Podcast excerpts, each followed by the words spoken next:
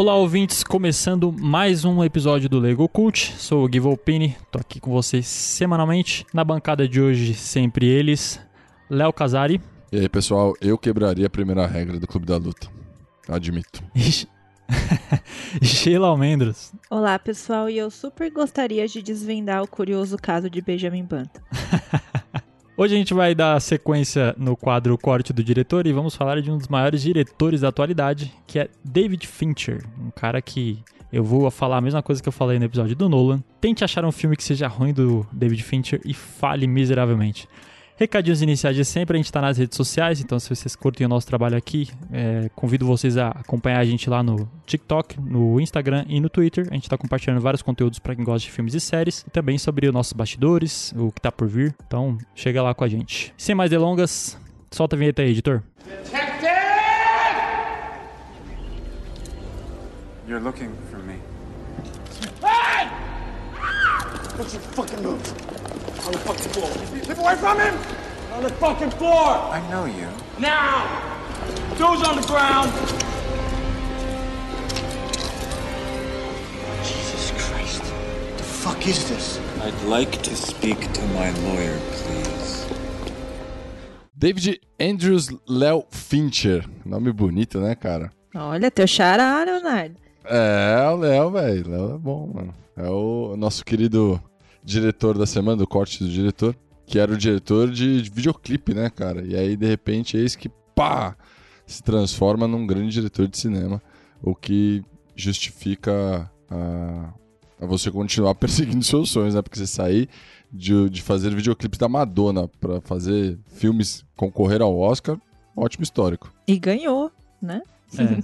Mas é curioso ele não ter ganhado os principais prêmios, digamos assim, né? Como diretor ou como melhor filme, talvez, porque ele fez ótimos filmes ali. Principalmente no Oscar de 2009, eu acho que Benjamin Button podia ter sido mais reconhecido, porque é um ótimo filme, né? Mas ele ganhou como melhor diretor, não? De Benjamin Não, Button. ele, ele não. Não. ele ganhou, ele ganhou como uma rede social num clube de ouro. Aliás, só a rede social deu, deu prêmio, né? O- Quer dizer, teve, teve o Emmy Awards que ele ganhou o House of Cards, mas Não, o Benjamin filme Button deu de- aqueles prêmios mais técnicos, né? De efeitos visuais e tudo mais. Mas os principais, não, sim, assim, não. Mas eu acho que chegou o momento dele agora, né? Com, com o Man, que eu duvido muito. Pode ser que não, né? Mas, cara, ainda mais considerando esse ano que foi tão escasso de filmes, assim, né? De adiados, etc. Acho que com o Man que ele- será, cara? eu acho Melhor que... diretor? Cara, porque pensa o seguinte, o, o Mank, ele preenche todos os requisitos que a academia gosta, né? Fala do cinema, é um filme que vai dar aquela nostalgia, tecnicamente é um filme muito bom. Eu acho que esse ano esse cara morde um Oscarzinho, assim, cara. Pode ser, pode ser. E também não tivemos muitos concorrentes, né? Pra disputar aí de maneira acirrada com ele. Ué, você, a mais ou menos fã do Nolan, tá falando isso? Não acredito que você não vai votar em Tenet. Mas eu nem sei se o Nolan vai concorrer Acho que não. como melhor diretor. Eu acredito Acho que que nem, não. não, acho que ele nem concorre. né? Eu não sei, eu- sou, eu, eu tava lendo sobre isso, né? Tem um prazo, tem uma regra e tal, só que, meu, cagou toda a regra, todos os prazos por causa da pandemia. Então, assim, filmes que ainda podem ser lançados ainda podem concorrer. O Oscar é totalmente diferente dos outros prêmios, enfim. Não dá pra saber. O Tenet, por exemplo, ele aparece em algumas. eh, o Globo de Ouro ele apareceu, tem outros que ele não apareceu por questão de prazo, enfim. Não dá pra saber, né? Mas pode ser, cara, que ele apareça aí. Talvez como não melhor diretor, né? Mas. Efeitos especiais, trilha sonora, enfim. É, acho que o. Talvez se eventualmente o Fincher ganhando, né? Acho que coroaria um, um trabalho, uma carreira que. Se for, se for ver, tem 30 anos mais ou menos, é quase 30 anos aí de filmes, que começou bem cedo, né? Tava lendo que o cara, desde os 8 anos, já fazia uns filmezinhos com a Super 8 do pai dele. Que curiosamente o Nolan também fazia isso, né? Eu lembro da, da gente falando sobre o Nolan exatamente isso. E é verdade. ele- E ele também não estudou cinema, né? É outro cara que também não estudou cinema. Que também, ó, e olha que coisa louca, ele também era ligado com publicidade e propaganda. Gente, olha aí, ó, você quer seguir a carreira de diretor, é só fazer esse, esse caminho, velho. Publicidade e propaganda, nunca estudar cinema e ter uma Super 8 que você tinha quando era criança do pai. ó. O legal do David Fincher é que os filmes dele meio que seguem um, um padrão, né? Não, não vamos falar pela história, porque ele não costuma escrever os roteiros dele, mas por características, né? Até mesmo de roteiro, escolhas de roteiro, vamos falar, né? Sempre filmes que não tem geralmente um final feliz, um desfecho que todo mundo espera, né? Eu acho que desde Seven que sempre tem um, um desfecho totalmente fora da curva, né? E ele também tem uma fotografia meio meio característica, né? Tipo, filmes na penumbra. Ele usa bastante cores azuis e verdes na iluminação, para dar aquele aspecto mais dramático, né?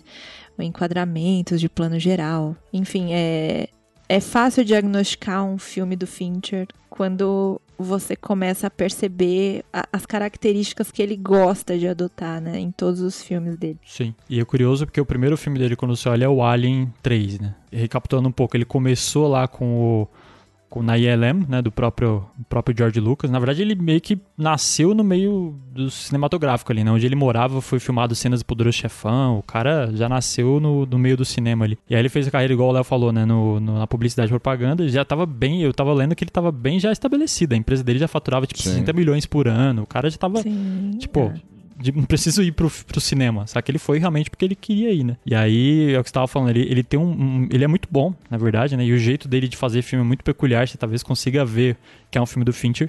Só que aí quando ele vai fazer Alien 3, que foi em 92, porra, não é o filme dele, né? No final das contas, é um thriller de ação e ele pegou uma puta responsa, né? Porque um, Ridley Scott, e aí, porra, filme absurdamente bom que mudou várias coisas ali na época. Pegou a onda de Star Wars, né? 79. Aí depois o 2, James Cameron, que é uma sequência muito boa. Né? O próprio Tarantino, I Love You Tarantino, elogia pra caralho o Alien 2. Aí chega o cara e fala, mano, tem que pegar o, o Alien 3 aqui. Olha a responsa, cara. Você tá pegando o legado de Ridley Scott de James Cameron, tá ligado? E o cara novão, né? O cara começou tudo errado, né? Como a gente tava falando. Ele não escreve os roteiros dele, ele só pega o roteiro.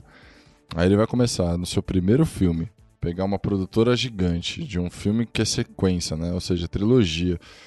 Aí você vai fazer um negócio, cara, cara foi totalmente preso ali. Ele falou: Meu amigo, você só o máximo que você vai fazer é assinar e pôr uma câmera pra esquerda e uma pra direita. E olhe lá, fica quietinho. Ele mesmo deu uma entrevista falando assim: Meu, puta. Eu, eu me escravizei, eu assinei um contrato de escravidão por dois anos fazendo esse filme e tinha que terminar. e quase que ele desiste, né? Porque ele ficou puto, né? Ele falou, uma puta experiência merda que eu tive aqui. Mas também chamaram o cara em cima da hora, né? Ele foi chamado em cima da hora, acho que por desistência do outro diretor, alguma coisa do tipo. E aí ele não teve muito tempo para se preparar e o, as filmagens começaram sem que o roteiro nem tivesse pronto ainda. E uhum. aí eu acho que por isso que ele fala que foi estupidamente traumático para ele, né? Acabou até empurrando ele de volta para publicidade. É, eu fiquei imaginando, ele falou assim, mano, eu faço coisas com a Madonna aqui, por que, que eu vou fazer esse diabo? Tudo errado, o filme já começou tudo errado, puta experiência ruim, eu desisto, quitei. Tadinho, né, velho? O cara botaram ele num rolê muito errado. E sabe o que eu tava lembrando? No, quando, no episódio do Poderoso Chefão, a gente tava falando do Coppola, né? Que ele sofreu é, muita pressão da Paramount na época. E foi uma situação muito parecida, né? Porque o Fincher, ele também era novaço, tipo, ele tinha acho que 29 anos na época, né? Ele é de 62, se eu não me engano. Então, assim, pensa, os caras estão colocando grana no blockbuster fudido, que já tem um nome foda na indústria. E aí chegou o cara de 29 anos, mano, primeiro filme, Tipo assim, você tá aqui, igual o Léo falou, você tá aqui pra assinar, irmão. Você não tá aqui pra dar direção de nada, tá ligado? Você tá aqui pra obedecer ordem, saca? Então eu vi, eu vi uma, uma situação muito similar, né, do, do Coppola na época ali, né, também, né? Tipo, um cara, ele teve que brigar muito pelo que ele queria, porque ele não tinha moral, né? Hoje o Fincher faz o que ele quiser, né? O Mank é uma prova disso. ele faz o que ele quiser, ele reescreve a história, tá ligado? Agora, na época não, né, mano? Um cara de 28, 29 anos, né, mais na indústria cinematográfica, tem um ego da porra, né? Quem é você, irmão, aqui na fila do pão para falar alguma coisa? É, os caras até pensaram assim, cara, você quer virar diretor e já quer chegar comandando, amigo, pega a fila aqui, sofre um pouquinho, depois você chega lá, né, velho? Aliás, todo diretor passa um pouco por isso, né? Você vê, a gente tá falando aqui, é o terceiro diretor que a gente tá falando, que sofreu pra cacete pra chegar onde quer chegar, e tipo, você vê quantos caras aí podem ter desistido ou nem ter pego essa oportunidade, né? Porque eles têm essa parada do ego, né? Bizarro isso. É, qualquer coisa, né, cara? De fato. Ainda mais no cinema, né, bicho? Porra, ainda mais imagina o diretor brasileiro, tá ligado? Se o cara quer fazer cinema no Brasil, ele, ele fatalmente ele, ele acaba indo pro mercado que o Fincher era, né? De publicidade, né? Fazer propaganda dá mais dinheiro, é muito mais fácil. Sim. É, não mais fácil, né? Mas é muito mais acessível, né? Você conseguir trabalho do que no cinema em si, né? Que você depende de incentivo pra caralho, ainda mais com o governo de agora fodendo todo mundo. É foda. Mas sabe qual é o foda? O cara ele vai lá e chega, ele assume, né, a função lá de diretor do Alien no segundo tempo da prorrogação, certo? Aí ele tem aquela série de questões com produtora que quer ficar limando ele de, de algumas decisões e tudo mais. Aí você pensa, o cara, ele fez escola simplesmente com o George Lucas, né? Ele trabalhou como supervisor de efeitos visuais, assim, em muitos trabalhos do George Lucas, como Retorno de Jedi, né? Indiana Jones. Aí ele também se meteu ali no A História Sem Fim. E aí.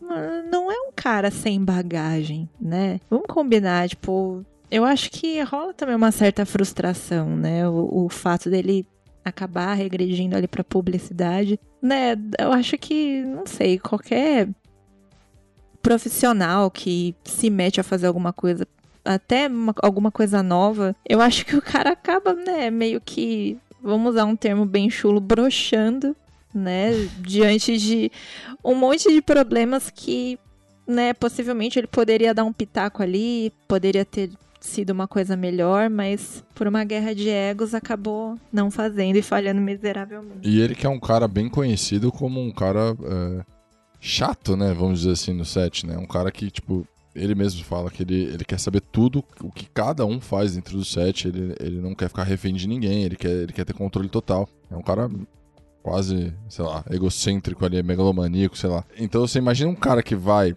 com esse pensamento do jeito que ele é pra fazer um filme que ele não tem controle, imagina como foi horrível pra ele chegar lá e descobrir que assim, eu só vou no máximo acompanhar, sentar na cadeira de diretor com meu nome aqui e assistir os caras fazendo a parada sem eu ter direito a nada. Imagino que pra ele deve ter sido uma puta frustração, o cara deve ter brochado, como você disse, muito assim, né? Eu brocharia se eu fosse nesse sentido. Aí, assim como a gente falava do Nolan com o Alpatino, né? Provavelmente o Fincher falava: Eu trabalhei com Michael Jackson. Com a Madonna, você sabe quem é a Madonna? Respeita a minha história, né? que é cara mais chato pra gravar videoclipe que o Michael Jackson. É, tem umas histórias bizarras dele, né? Do que ele pedia pra fazer as paradas. Né? É, não foi ele que subiu a Rocinha lá e pediu, queria que as pessoas estivessem fora e queria, não queria que fosse. Porque eles queriam colocar, se não me engano, é, uma galera aleatória, né? Que era tipo casting. E ele falou: não, não, eu quero as pessoas de verdade aqui e tal. E ele falou: mas a gente não tem como controlar quem são as pessoas. Ele falou: não quero saber. Ele vai e abraça as pessoas, tá tudo. Meu, A outra derruba ele no chão. é verdade. Abraça ele, é verdade. É verdade. É, E aí o, o Nolan, como o Léo bem comentou, ficou frustrado. A Axê também falou da brochada que ele deu, né? E de fato ele. Opa! O Nolan desculpa. não. Não, o, Nolan, o Nolan- o Nolan pode ter ficado lá atrás em alguns filmes que eu defendo muito ele, mas o Fincher talvez sim. Tá, aí o Fincher deu aquela brochada, igual a Axê comentou. E aí ele voltou pra, pro mundo da publicidade, né? Ele, ele até falou que ia desistir de fazer filme. Ele falou, ah, cara, não vamos, vamos empregar de novo depois de, de da merda que rolou em Alien, né? E aí caiu no colo dele o- nada mais nada menos que o roteiro de Seven. Que, porra, esse filme eu tenho até um prazer em falar desse filme, porque esse filme é um absurdo de bom. Que, que filme, cara. Eu tava revendo, acho que foi a terceira vez que eu vi esse filme pra fazer podcast. Nossa, aí você começa a pesquisar sobre o filme, você vai vendo detalhes assim. É, esse filme é fantástico, né? O roteiro dele é muito bom. E quando ele pegou esse roteiro na mão, ele falou: "Vou fazer isso aqui". E cara, que eu, eu vou eu vou arriscar aqui, eu vou chamar de obra-prima. Que filme absurdamente puta bom, cara. Puta que E é pariu. engraçado, né? Porque é o segundo filme do cara, o cara vem de um, de um histórico ruim, né? No cinema, como diretor. Pegou um filme puta cagado, já, enfim, que não tinha direito, direito de fazer nada. E ele pega um, um filme com Brad Pitt, Morgan Freeman, Kevin Spacey e Gwyneth Paltrow. Cara, imagina, velho, você é um cara que ainda não tem muito histórico, não tem muito conhecimento de, de, de, de direção, e aí você pega, tipo, mano, um, um elenco desse, velho, uma história também muito foda, um final particularmente que eu acho absurdo. Meu, pesado, né, cara, pra ele, né? Pra um cara novo, porra. Uma coisa que a gente precisa ressaltar aqui, na verdade, são duas coisas, né? É, Naquela época, não existiam muitos filmes como o próprio Nolan faz, né, hoje em dia, e o o, o Fincher seguiu fazendo por muito tempo também, que eram filmes policiais com uma grande pitada de suspense, com finais revolucionários. né? Tipo, eu acho que foi aí que começou as grandes sacadas do Fincher de fazer finais que ninguém imagina. E foi um choque, né, pra eles, assim, e, e principalmente porque quando o Fincher recebeu o roteiro desse filme, o final que ele recebeu não era o final correto que o roteirista tinha feito, né? Era um simples Um rascunho. draft, né? Sim. É, e ele curtiu o rascunho e não queriam gravar aquele rascunho, eles queriam o final original e ele bateu o pé e falou: "Não, eu quero esse final". Ah, mas vai chocar, não faz mal, a gente choca. e aí a galera nos- no- nas premieres, né, que eles foram, tipo, o Fincher com o Brad Pitt, tipo, o filme terminava, as luzes se acendiam e a galera com aquela puta cara de paçoca, assim, tipo, eles falavam, meu Deus, eles gostaram ou não gostaram? Que reação é essa? Eu não tô entendendo. Daí, no final das contas, foi super elogiadíssimo, né, o final. Revolucionou o cinema nos anos 90. Você comentou do Brad Pitt, ele foi um cara que deu muita força pro, pro final ser o que foi. Tanto que ele, ele, pedi, ele teve isso no contrato dele. Ele colocou no contrato dele, ele falou assim, eu só gravo esse filme se for esse final. Se vocês mudarem o final, eu não vou gravar, quero, vai tirar tudo minha, minha participação. Ele deu uma puta força, porque ele também achou revolucionário o final, né? Ele falou assim, cara, que final animal, né? E ele não ajudou só nisso, né, Gui? Ele ajudou basicamente tudo no filme. Primeiro que ele foi lá e virou super parceiro do Fincher, né? Uma Uhum. amizade de infância foi, foi criada ali. E aí a Gwyneth Uhum. Paltrow não queria fazer o filme. Aí o Brad Pitt foi lá e falou, pô, mulher, vamos lá. Eles namoravam, né? Tinha um tico Eu nem sabia que eles tinham namorado já, não sabia. Namoraram. Quem o Brad Pitt não namorou, velho? Eu. Ó o Léo com inveja, ó o Léo falando assim, porra, Eu nem também, né, passado. Brad Pitt não namorou com nenhum de nós três. Quer dizer, o Guilherme. Infelizmente. Vocês não sabem do meu histórico, gente. O Kevin Spacey também, ele teve algum dedo ali pra convencer o Kevin Spacey a, a participar do filme. Ou, ou o Fincher queria, o, o, o Kevin Spacey e a, a produtora não queria. Foi uma história É. mais ou menos assim, né? É, na real ele era muito caro, né? Ele era um cara que já tava, porra, já tinha feito muito filme, ele era caro pra caralho, a produtora falou, mano, ele é muito caro, não rola. E aí os dois, né? O Brad Pitt e o Fincher falaram, não, tem que ser ele, tem que ser ele, porque ele é o cara pra fazer esse personagem. E olha, eu vou te falar, ele é meio sub- subestimado, porque ele é um. Ele é um. Ele deveria ser muito mais reconhecido como um dos grandes assassinos do cinema, eu diria, cara. Porque é muito doido o que ele faz, né? Sim. Eu acho o Kevin Spacey um, um, um- um ator absurdo, tá? E ele faz esse, esse, esse personagem é, psicopata muito bem, né? Ele, ele, ele Uhum. retorna no House of Cards. Que, cara, se querendo ou não, ele é meio psicopata também no House of Total. Cards, cara. Total. Cara, pô, ele, fa ele faz esse personagem maravilhoso, velho. Eu ia falar isso. Eu acho que ele é psicopata real. Não, ele é um psicopata. De, de fato, ele é um psicopata. Né? É, não sei na vida real, né? Porque rolou aquele, toda aquela situação de assédio e tal, mas. Bater bem ele não bate, cara. Talvez por isso É. que ele seja genial atuando, né? Porque ele é muito doido, esse maluco. E o que eu achei genial nesse filme é uma coisa muito simples, mas eu acho que causa um puta do impacto, assim. Não tinha o nome nos créditos iniciais do Kevin Spacey no filme. Né? Então, É. assim, ninguém sabia quem era de fato o assassino. E o nome dele só aparece nos créditos finais. O Kevin Spacey ele não participou de nenhuma premiere de lançamento. Então, ele Uhum. era uma tremenda de uma incógnita a- até ele aparecer de fato na primeira cena dele, né? No filme. E isso eu acho que é uma, uma decisão tão simples, mas que causa um, um impacto tão grande pra quem assiste. E que as pessoas deveriam fazer isso mais vezes, talvez. Hoje em dia eu acho muito foda fazer isso, né? Porque hoje tem muita informação, tem vários caras que são. Tipo assim, o objetivo dos caras é vazar informação, né? E tal. Mas é, eu concordo plenamente. Foi uma parada que. É igual você tá vendo um filme do nada, sei lá, pega um cara muito renomado hoje. Sei lá, o, o Gary Oldman aparece, você nem imagina que é ele, saca? Você fala, caralho, do Uhum. nada é o Gary Oldman. e. Sim. Né? Muito doido mesmo. Esse filme, puta, esse filme dá pra fazer um episódio inteiro dele, cara. De tanta, tanto detalhe que tem, de, de como eles linkam os, os pecados capitais com os personagens, né? Que o, porque o, o, o Morgan Freeman, ele representa as virtudes ali, que é o oposto dos sete pecados capitais. né? Enfim, porra, esse filme eu acho genial, até pelo final, não é um final convencional que, que o, no final as produ a produtora quer fazer, né? Ah, chega lá o, o herói, tira a arma no, no último minuto. É, não, cara, clássico. é um final ali que vai te impactar, velho. Não, eu não vou falar aqui pra dar spoiler, apesar do filme ser antigaço e eu não quero estragar a experiência de ninguém, mas. é um final foda demais. É um final foda. É. E esse foi o primeiro filme que ele teve é, um certo controle, né? Ele tinha- não tinha ainda controle total, mas ele, ele sabia tudo que estava acontecendo. E ele é um cara chato, né? Porque ele, ele passa por cada etapa do filme, ele, ele vai fazer tudo. Então, na gravação, edição, pós-produção, enfim. Tudo ele participa, né? E esse, esse filme em específico, cara, eu adoro a, a direção de fotografia dele. E tem até umas histórias meio engraçadas que ele era chato, né? Que ele falava que manjava mais que o diretor de fotografia e ele dava vários pitacos e tal. E é, cara, de verdade, eu gosto muito da, da fotografia desse filme, velho.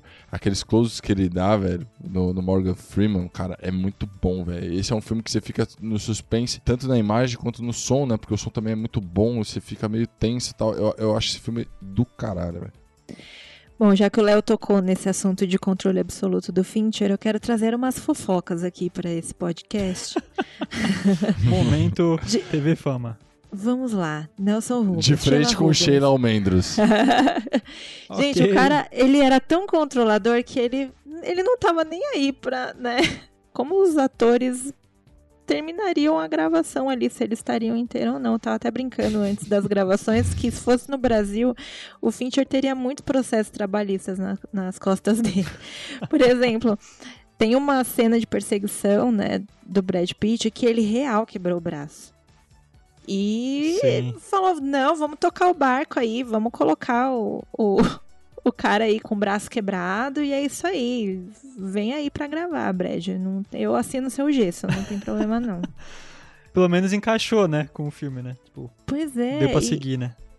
É, porque afinal de contas, né, se o cara se estrepou realmente na, Sim. na cena que tá ali demonstrando uma pseudo-realidade, então tá legal, vamos deixar ele de braço quebrado mesmo. Aí também teve outras situações, como algumas, alguns atores que interpretaram as vítimas dos pecados capitais, né? Poxa, o- teve um cara lá que ele emagreceu tanto pra fazer o, a cena e ele chegou lá pra gravar com 43 quilos. E um peso desse pra um homem é tipo, pouquíssimo, né? É, E aí o Fincher falou: Não, então, se você quiser, pode emagrecer um pouquinho mais. E o cara foi lá e perdeu mais 2 quilos, sabe? Simples assim, né? O outro, então, foi, foi fazer uma cena de interrogatório e ele precisava parecer extremamente exausto, né? Perturbado e tudo mais. Aí o ator foi lá e ficou dois dias sem dormir. Ele tomava café o dia inteiro. Pra que ele parecesse realmente muito confuso durante o interrogatório, né? E durante as filmagens ele capotou, ele desmaiou lá e é isso aí. O Fincher jogou uma água e falou: Você pode fazer de novo? Dizem, dizem que ele, ele, ele é chato a ponto de, tipo, repetir, mano, 50 vezes a mesma cena, se for preciso, ou até mais. Porque ele, ele é um cara, tipo, muito, muito detalhista, né? Ele, e tem até uma parada que falam que ele, ele gosta de ficar repetindo, porque chega uma hora que o ator tá tão cansado, de certa forma, que ele não tá mais lendo o, o script, né? Ele tá meio que sendo o personagem. Ele sabe o que ele tem que falar mais ou menos, e às vezes passa uma palavra ou outra, uma frase ou outra, muda tal. Isso dá, tipo, uma parada meio. ah, foi, é mais real, né? Não é, não é, eu não estou lendo um roteiro, estou sendo eu mesmo aqui como personagem. Ainda no âmbito das fofocas, quase que Denzel Washington aceitou o papel do, do detetive Mills. Porque no final ele, ele falou assim, não, esse filme é muito, muito creepy, muito, muito sombrio, eu não quero fazer esse filme aí não. E aí ficou, acabou indo pro Brad Pitt no final das contas. E ele se arrependeu, né? Ele viu que o filme era fantástico e falou: Poxa, perdi mó filmão, ó. Tá aí, ó. Vamos entrar naquela seara que a gente sempre faz do. Será que, se- que ficaria legal com o, o Denzel Pai em vez do Brad Pitt? Ah, Denzel cara, eu pai é acho. É, porque tem o Denzel Filho, que eu vou chamar ele sempre de Denzel Filho, não adianta. Eu acho que ia, viu? Poderia acha? ter um, um outro, sei lá, uma outra vibe ali, mas eu acho que poderia ser bom também. Eu acho o Brad Pitt tão a cara desse, desse personagem. Tipo, novato que quer fazer tudo rápido, que quer fazer as coisas acontecer, sabe? Tipo, falta experiência. Acho a cara do Brad Pitt, ainda mais que o Brad Pitt tá novinho ali, tem 30 e poucos anos. A cara de bebê dos infernos, velho. O, o Denzel acaba fazendo outro filme serial killer, o Colecionador de Ossos, que também é sensacional, né? Um ótimo É. filme também. Eu nunca esqueço a, a música final desse filme. Uma palavra. Ah, não, é minto. que Esse é? daí é do Déjà Vu, não é? Não, não, não. Pode cortar. Júnior. Pode cortar, Júnior. Não, não, não. Júnior, desculpa. Vocês me, vocês me colocaram numa situação onde eu tive que imitar ridiculamente o Dom Corleone. A senhora vai ficar aqui como cantando a música e a música é errada. Vamos lá, só contextualizando, o Júnior é nosso editor, pessoal, e o Léo não foi obrigado a imitar o Marlon Brando, ele imitou porque quis e ficou muito bom. Ele e o Léo recebeu convites, pessoal, pra dublar o Marlon Brando no próximo jogo do Poderoso Chefão, que vai ter pra Mentira, PlayStation velho. 4. Eu assinei um contrato onde tava lá ser ridicularizado a cada episódio. Já me, ba- já me bastava o, o Tommy Lee Jones. Nikki's birthday. This is for you. Consumer Recreation Services. Call that number. Why? They make your life fun. Bom, e passado Seven, essa obra-prima, aí ele fez um filme que não é tão conhecido, né? Eu, eu, eu mesmo não tinha assistido antes de, de fazer o podcast, que é o Vidas em Jogo, de 97, com Michael Douglas. É, no filme, basicamente, o, Michael Douglas, ele é quase que uma réplica do Gordon Gekko do, do Wall Street, ele faz um milionário escroto. E a ideia do filme é, que- é que ele passa por uma transformação ali pra não ser mais esse milionário escroto. E, cara, assim, talvez eu, eu diria que esse filme é o pior do Fincher. Não é, não é um filme ruim, igual eu comentei no início, na minha opinião ele não tem filmes ruins, é um filme muito legal de assistir. Mas dentre os que ele já fez, é talvez o mais questionável e talvez por isso que seja o menos, talvez relevante aí, né? Porque, honestamente, eu nem lembrava da existência desse filme. E tem até que um elenco razoável, mas hum, não me pegou no final das contas. É com Michael Douglas, né? Michael Douglas é Champagne, não é? Isso, Champagne e, e tem alguns atores que fizeram sucesso nos anos 90 ali, mas acabaram não vingando depois. Mas, cara, é um bom filme, é um filme estilo dos anos 90 mesmo, assim, um, um thriller, né? Tem uma ideia interessante que é de transformação de um personagem que é tão apegado a, a coisas materiais, né? E é uma- muito do Fincher isso que eu achei, tava até comentando no início, né? Das características do Fincher, tem isso no roteiro, né? Um personagem que tá ali consumido pelo capitalismo selvagem. Mas aí, ele, ele, na minha opinião, pelo menos, na minha visão do filme, ele, ele fez uma transformação do personagem, só que até 90% do filme é legal. E o final, ele dá um deslize ali que você fica na dúvida, será que o filme é legal ou não? Porque se, se você é a pessoa que gosta de finais, a gente tá até discutindo Game of Thrones nos últimos tempos aí, né? Porque Game of Thrones é uma série muito boa e o final caga, né? E aí você fica, pô, mas se não tem um final legal, a, a obra inteira é legal, então esse filme eu diria que é ok, porque o filme em si é legal, mas o final ele. É, não sei. E aí depois de Vidas em Jogo, ele, ele, ele pega. Ele fez uma montanha russa, né? Porque ele fez Seven, foda, foda. Aí Vidas em Jogo, bom.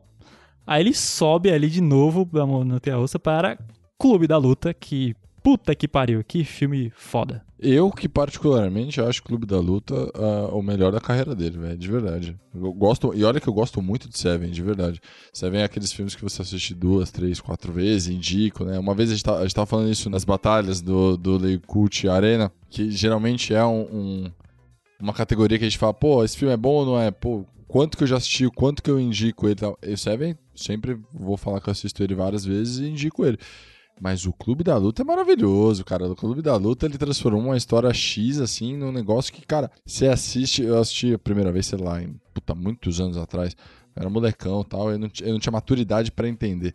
Eu reassisti e vou falar pra você. Pra mim, é o filme mais legal, tipo, o, o filme mais foda que ele já fez, cara. Porque como é legal ver Edward Norton e, e Brad Pitt atuando juntos como uma pessoa. Puta, esse filme é absurdo.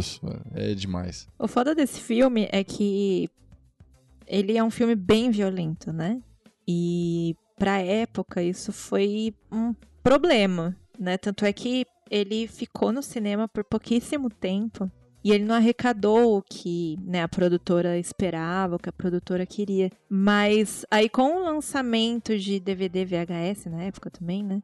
Eles acabaram arrecadando tudo que eles esperavam. Mas de bilheteria mesmo, eles não, não tiveram tanto sucesso, infelizmente, por conta desse pouquíssimo tempo que o filme ficou em cartaz. Oxê, o que você tava falando da- do filme ser violento, de fato ele é violento pra caralho. Só que uma coisa que eu acho que aconteceu na época, eu não peguei a época, né? Eu tinha 8 anos quando o filme saiu, né? 99.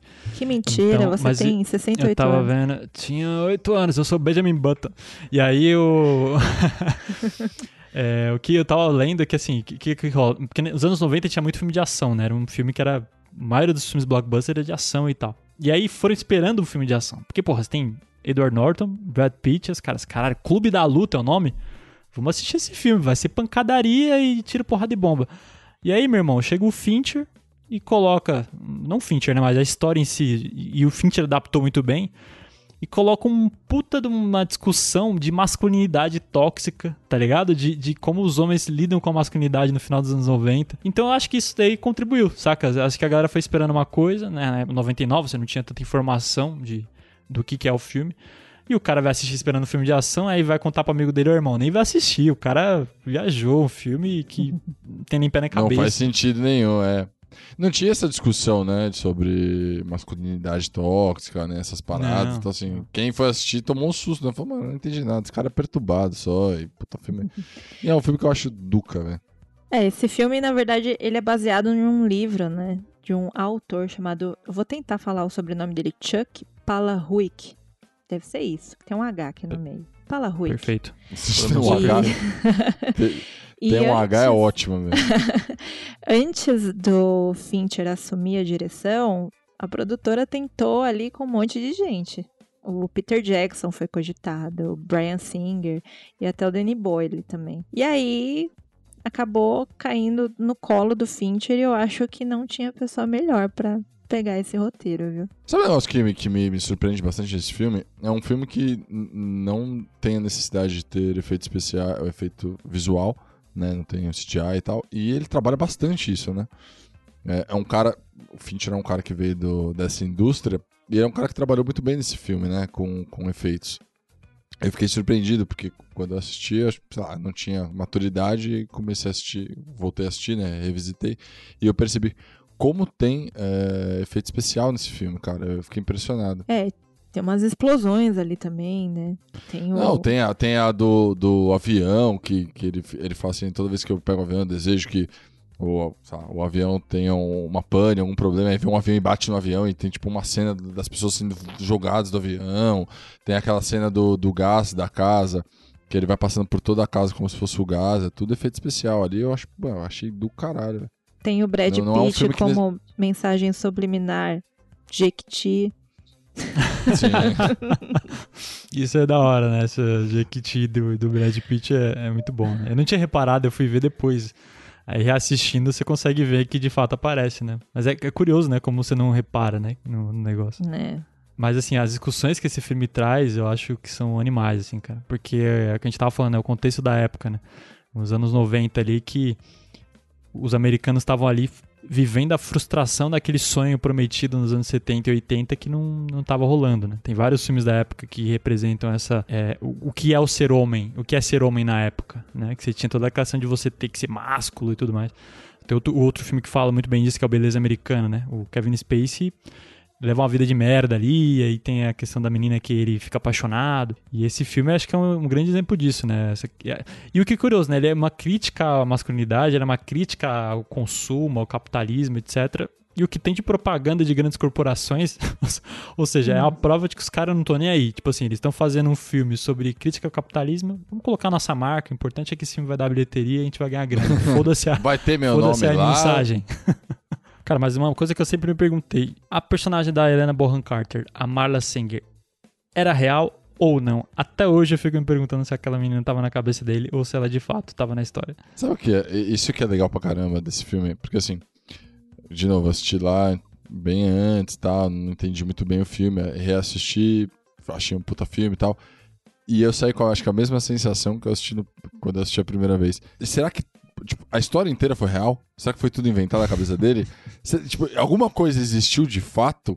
Em que momento que, tipo, faz a virada que eh, não é mais real, é a cabeça dele, saca? Eu saí É. com esse. Hoje, hoje, eu ainda tô com essa dúvida, velho. Não sei. Fica aí o questionamento. Mas talvez seja uma coisa que é melhor deixar pra lá. É, tipo, acho que a ideia é essa, né? De você se perguntar e você preencher esse espaço com sua interpretação, né? Mas eu, eu acho que ela era real sim, mas, sei lá, de vários momentos ele me faz duvidar se eu tô certo ou não ali. Isso é legal do filme, né? Porque ele gera uma discussão pós-filme, né? Tipo, você assiste e você fica. Você vai conversar com alguém, você vai discutir com alguém e fala, pô, mas e aí, será que foi isso? Aconteceu isso de verdade? Eu entendi o filme dessa forma e você tal. Isso é legal do filme, né? Porque acho que quando, quando você sai de um filme e você fala assim, porra, eu não tenho nem vontade de conversar com alguém sobre o filme, é porque o filme é muito ruim, saca? e o filme, quando ele é muito bom, você fala assim, meu, eu preciso que alguém assista esse filme e eu preciso falar sobre esse filme. Pelo amor de Deus, alguém me ajuda aqui que eu preciso falar. É, nesse filme eu acho que também tem uma grande pegada aí das exigências, né, de Fincher. É, essa coisa dele ser super controlador de novo entra aqui, né, porque vários pontos aí foram levantados, porque, por exemplo, o Edward Norton, ele sempre recusou papéis que ele tinha que fumar. Ele sempre teve aversão ao cigarro. Olha só que coisa, ele fuma pra caramba nesse filme e ele fuma de verdade.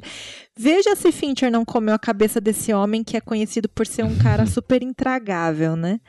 É, no meio aí do- dos atores. Aí também teve uma situação de que o Brad Pitt e o Edward Norton estão lá se pegando na porrada. E eles estão bêbados, né, no filme. Mas não era só no filme. Eles estavam realmente bêbados. Tipo, o Fincher falou: ah, abre aí, ó. Pega você quer vodka? Beleza. Pega uma cervejinha aí, ó. Vocês vão encher a cara agora e depois vocês vão se estapear, tá bom? E assim, ele, cara, ele chamou o Edward Norton de canto falou assim: então, você pode enfiar um murro na cara do Brad Pitt. Tá? Tipo, vai na fé. E ele fez isso mesmo, tá? Ele chamou o cara de canto falou, bate nele de verdade. E aí ele falou, deixa o, o- deixa o Brad, meu amigo Brad, reagir do jeito que ele quiser com você. E os caras saíram na porrada de verdade, assim, eles saíram na mão. Vocês acreditam? Na mão e bêbados ainda. Cara, qual que é o limite entre arte e, e sem noção pra ser processada, velho? Existe esse limite em Hollywood? Porque Ah, tem umas é coisas em Hollywood que você burro. fala assim, meu. Como que passa esses negócios? Como que permitem isso, né? Como que a pessoa se coloca nessa situação? ele bate tudo no contrato ali, com certeza. É, eu acho que o juiz já tá acostumado com isso, tá ligado? O juiz vai ver assim, ô irmão, você quer processar por... Não, é cinema, vai fazer arte sim, vai apanhar, vai... Você não assinou o contrato? Caramba, você ganhou quanto de cachê? 5 milhões? Então vai apanhar, para de ser mas fresco. o que, É, mas foi, foi numa dessa que as pessoas morrem. Ô, o que que tava no contrato lá? Você vai beber, ficar bêbado e bater nas pessoas sem as pessoas saberem. Porra, é essa, velho? Que contrato é esse? O cara não lê, né? O cara chega lá, 30 páginas de, de contrato, Ah. olha, ele olha o valor, ele fala, beleza, é esse aqui e será que tem alguém que ainda não pegou o plot desse filme, né? Porque esse filme é um daqueles que você vê com plot sem plot, é são duas experiências totalmente distintas, né? Será que ainda tem gente, depois de 22 anos, que não sabe ainda do plot desse filme? Acho que não, né? Porque o assunto desse filme, ele já foi estraçalhado em todas as versões, tipo, em blog, em podcast, em, em vlog, em matéria de revista. Então, não tem mais como isso ser uma novidade. É. É um clássico que todo mundo já foi pesquisar. É, ele virou cult depois, né? Pro, igual vocês falaram, né? Porque na época, igual a Xê falou, flopou total nas bilheterias. né? E aí, depois É. que saiu em Blu-ray, que a galera foi entender de fato que era o filme, aí virou cult. Hoje é cult pra caralho, né? Ele Sim. tá no top 3 de muita gente. O plot Sim. que você diz é que eles são a mesma pessoa, é isso? Exatamente. Durante o filme todo ele meio que dá muito a entender isso, né? Tipo, que nem ele mesmo, né? O próprio personagem do Edward Norton fala, né? é, que eles não apareciam na mesma cena, né, no mesmo momento, né? Quando a, a, a namoradinha lá tava, o, o Brad Pitt não tava. Ele, ele dava a entender essas coisas. Então, assim, será que ninguém ligou? Puta, velho, você também tá muito lento, viu? Se você tá ouvindo aqui não ligou, eu acho que tá um pouquinho lento. Dizem que. Dizem não, é real, né? O, o livro, ele tem um desfecho diferente do filme. Eu comprei o livro, eu ainda não li. Ele tá na minha fila aqui. Mas eu tô super curiosa pra saber que final diferente é esse. Nossa, mas é um final diferente do que aquele. Porque ó, esse final é maravilhoso, aquela música do Pixels tocando aí, ela dá- ele dá a mão pra ela e começa a cair, ser detonado os prédios. tá? Ô, aquilo lá pra mim é um clássico do Não, cinema, final de bom finalização de filme. É um, filme. é um final que eu fico, mano, porra, animadaço de assistir, velho. Che, quando você descobrir o final, compartilha lá no Insta. Então, já aproveitando fazer um jabá interno, pessoal, siga a gente no Instagram, que a Sheila vai compartilhar o qual que é o final do livro. Que tudo bem que você pode olhar no Google, mas a Sheila contando vai ser melhor. É. E se ela não Obrigada. compartilhar, vocês cobrem. Exatamente. Nossa senhora, calma, gente. Eu preciso Pressão, ler pressão. Vai Ela, ela começar ia a ler esse livro ano hoje, que é. vem e vai ter que ler agora, né? Tipo, É, ela vai pra última página só pra fazer, tá ligado? It's called a panic room. What? A safe room. Castle keep in medieval times. Poured concrete walls, buried phone line not connected to the house's main line. Have your own ventilation system and a bank of surveillance monitors that covers nearly every corner of the house. What's to keep someone from prying open the door? Steel. Very thick steel. E aí depois de Clube da Luta, ele mesmo falou, né, que queria um projeto mais tranquilo. E aí ele escolheu o Quarto do Pânico, que em teoria era um projeto tranquilo, porque ia ser uma, um set de gravação só, só que ele falou depois que foi infernal ficar num set de gravação com só as mesmas pessoas durante um bom tempo. Super tranquilo fazer um filme que se chama O Quarto do Pânico, né? Tudo bem. Tem uns assassinatos, né? Enfim, sequestro. É, Bem de boa. é, exato. Eu, eu fiquei impressionado como ele usa bastante efeito especial nesse filme, né? Eu não lembrava disso, né? Dele, toda a parte quando ele vai passando pela casa tem bastante efeito especial, né? Toda, no filme todo, né? Ele usa bastante efeito é, especial. E o filme em si é um, é um thriller bem comum, na real, né? Tipo, talvez da escala ali do pior pro melhor, ele esteja no, no penúltimo lugar ali, em- acima de Vidas em Jogo. Não é um filme ruim, mas é um filme bem esquecível, assim, né? Não sei o que, que vocês acham. Cara, eu ia, eu ia falar exatamente isso. É um filme esquecível, né? Sim. Acho que você usou a tá. palavra que eu, que eu ia usar. É um filme que você. É aquele tipo filme de ação, com todo respeito a quem curte muito ação, mas é um filme que você, tipo, curtiu ali e falou, legal, ponto. Você vai falar, oh, você lembra daquele filme? Puta, de onde que é esse filme mesmo? Sabe? Não lembro. Eu acho que foi um experimento pro Fincher, né? Na verdade, porque esse filme foi o primeiro que ele fez pela produtora dele, né? Ele começou ali de uma forma independente, né? Já não, não, não era mais, vamos colocar pau mandado dos outros, né? Ele apitou em exatamente tudo.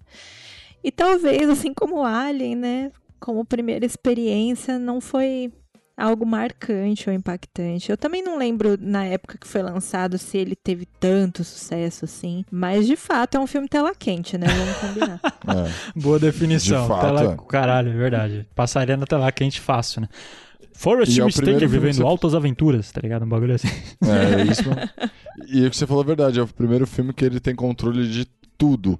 Tudo. Tipo assim, da, da, da produção do roteiro. Não que ele vá fazer o roteiro, mas ele tem contato com o roteirista pra garantir ali e tal. Até o pós-produção, tipo, mano, a produção de, de efeito especial, enfim, tudo. Ele controla tudo. E aí a gente descobriu que cara, ele tava precisando aprender um pouquinho como controlar tudo. Cara, e Pois tem é. uma cena nesse filme que é a do. que tem uma parte que é o Raul, né? Que é o bandido, ban- mais bandido de todos ali, que é o maldoso. E aí ele ataca a Judy Foster, e aí é uma parte que cai o kit médico da, da filha dela, né? Que, faz a, que é feita pela Kristen Stewart. E essa cena, acho que, não sei se foi nesse filme, imagino que não, mas começou aí a, a obsessão dele por muitos takes. Porque essa cena foi gravada mais de 100 vezes, cara. Mais de 100 vezes, a mesma cena. Imagina a Judy Foster falando, caralho, esse maluco vai me atacar mais de 100 vezes aqui. E foi isso que foi feito. ele gravou 100 takes, mais de 100 takes dessa cena. Pra, no final ele decide qual usar, né? Ele filma de todos os ângulos possíveis, ele corrige ali coisas milimétricas. E, e essa cena eu fico impressionado, porque é uma cena relativamente comum, sabe? Não é uma cena, porra, fundamental pra história e tal, mas não, o cara falou, vamos gravar até sair bom essa porra. É, mais pra frente a gente vai falar de outros filmes que ele fez a mesma coisa e, ele- e- e o que você falou é verdade. Ele grava de duas, três, às vezes, câmeras de vários ângulos diferentes, vários takes, que ele vai usando meio que uma mescla, né? Do que ele acha que, tipo, se encaixou com o que ele imaginou. Ele é um cara que imagina. Assim, gente- ne- nesse caso a gente pode falar que ele é um cara meio, sei lá, um, um- um certo gênio da- do cinema, porque assim. Ele imagina como deve ser e aí ele faz várias vezes até ele achar os ângulos e os pontos certos de cada segundo do filme. E aí ele vai encaixando, e isso é meio bizarro, né? Imagina você como, como ator, Gui, você vai lá fazer e você fala assim, pô, bom, fiz a primeira vez, fiz com o meu melhor jeito, mas dá pra melhorar. Aí você faz a segunda, aí você faz a terceira. Cara, na quinta você já foda-se. Eu caguei. Já tá Vou fazer de exausto. qualquer jeito. É, já deu, já. Imagina fazer 100 vezes, É. velho. 100 vezes. Imagina o tempo que levou pra você fazer 100 vezes. Se é uma cena, sei lá, de 30 segundos, Multiplica aí por 100, mais o tempo de parar e voltar. Cara, é muito tempo que você gasta fazendo isso. É, se pá um dia inteiro, ou até mais de um dia inteiro, né, cara? Sim, eu não sou matemático aqui, mas, pô, um cálculo simples me parece muito, sabe? Se eu fosse amiga do Fincher, eu acho que eu ia sugerir pra ele comprar um pouco mais de câmeras, sabe? E Escondê-las pelo set. Falar, cara, grava tudo de uma vez, de ângulos diferentes, né? Ô, Léo, mas você tava falando que no quinto take já tá de saco cheio, então fudeu com o Fincher, né? Porque ele mesmo falou já numa entrevista, ele falou assim, cara, eu gravo o set pra aí sim a gente começar a pensar como é que tá essa parada, saca? Então, assim, 7 é o número mínimo dele. Será que tem alguma coisa a ver com 7? Fica aí o questionamento. Acho que é por isso que a maioria dos atores desistem de fazer o filme quando vai ser ele, sabe? tipo, faz uma vez e fala, não, chega, não faço mais, não vou fazer mais nada com esse Tô cara. dando banho no meu gato, tá ligado? É, ô, vou ter que levar minha avó pro jiu-jitsu, desculpa. Nesse filme, a Nicole Kidman recusou o papel, né? Diz a lenda que é porque ela sofreu um aborto na época, mas eu tô começando a ter minhas dúvidas agora, depois que a gente levantou essa bola. não, chegaram pra ele, o, o Kevin Spacey falou pra ele, não dá, cara, não tem como. É, é assim, são 100, 100 vezes a cena, não aguento mais, eu, eu, eu tive pesadelo, eu preciso parar. Não faça, as pessoas desistem. E o, roteiro, o roteirista é o mesmo de Seven, né? O, o Andrew Kevin Walker. Eu assim, fiquei até espantado. Assim, pô, é um roteiro bem ok, né? Tipo, não é um roteiro tão fantástico igual o Seven é, né? O cara fez a obra-prima dele aí. Um roteiro bom, tem um filme legal, mas perto de Seven, porra. mas a história também não ajuda muito, né? Porque a história de Seven, a história de Seven era muito da época, né? É... Essa coisa do, do, do investigador, o cara dos 90 ali, era muito tipo isso, né, velho? É. Não sei se. O, acho que o roteiro, talvez, do, do, do, do Quarto Pânico não ajudou muito. O roteiro, não digo. Na verdade, desculpa. A história em si não ajuda muito, né? Porque não é uma puta história. Não sei o que vocês acharam, mas eu não achei uma puta história. É. A gente já chegou num consenso que é um filme esquecível mesmo. É. Sim. I like killing people because man is the most dangerous animal of all. Depois de um, um hiato aí, né, de cinco anos, o Fincher ele trouxe aí o, um filme aí que dividiu as expectativas, né, das pessoas, chamado Zodíaco. E tem um grande elenco aí, né? A gente conta com Mark Ruffalo, tem também o Jake Gyllenhaal. O, Robert Downey Jr. tá, tá nesse filme também. É, na verdade é o primeiro Vingadores ali já se juntando, né? Porque esses três depois vieram entrar na Marvel. Né? é verdade. Oh, você sabe que é, nesse filme eu, eu, cheguei à conclusão, eu já tinha assistido outros filmes dele, mas o Robert Downey Jr. só faz o mesmo personagem em todos os filmes, que é o cara cético, que faz comédia com, com umas palavras mais mórbidas. Todo filme é a mesma coisa. Tem esse, tem o The Judge, que ele faz a mesma coisa. Tem os, da, os de super-herói, que ele é o Homem de Ferro, é a mesma coisa. Ele só faz o mesmo personagem, cara. É impressionante, fico impressionado com isso. Ele tem um estilo muito dele, né? É, ele é contratado pra interpretar ele mesmo, talvez. É, é cara. Eu acho que ele falou assim, ó, vou, deixa eu criar um personagem aqui. Vou ser eu. Ótimo, vou ganhar dinheiro por isso. Porque, cara, toda vez ele é o mesmo cara, velho. É bizarro. É sempre um cara meio riquinho, sarcástico, puta chatão, velho. Ah, mas eu gosto, sabia? Não, eu gosto. Nos dois primeiros filmes. Depois já, eu já espero. Você vai botar ele em qualquer filme, velho. Se, sei lá, se ele for um psicopata, ele vai ser um psicopata mórbido que vai dar, fazer as piadinhas.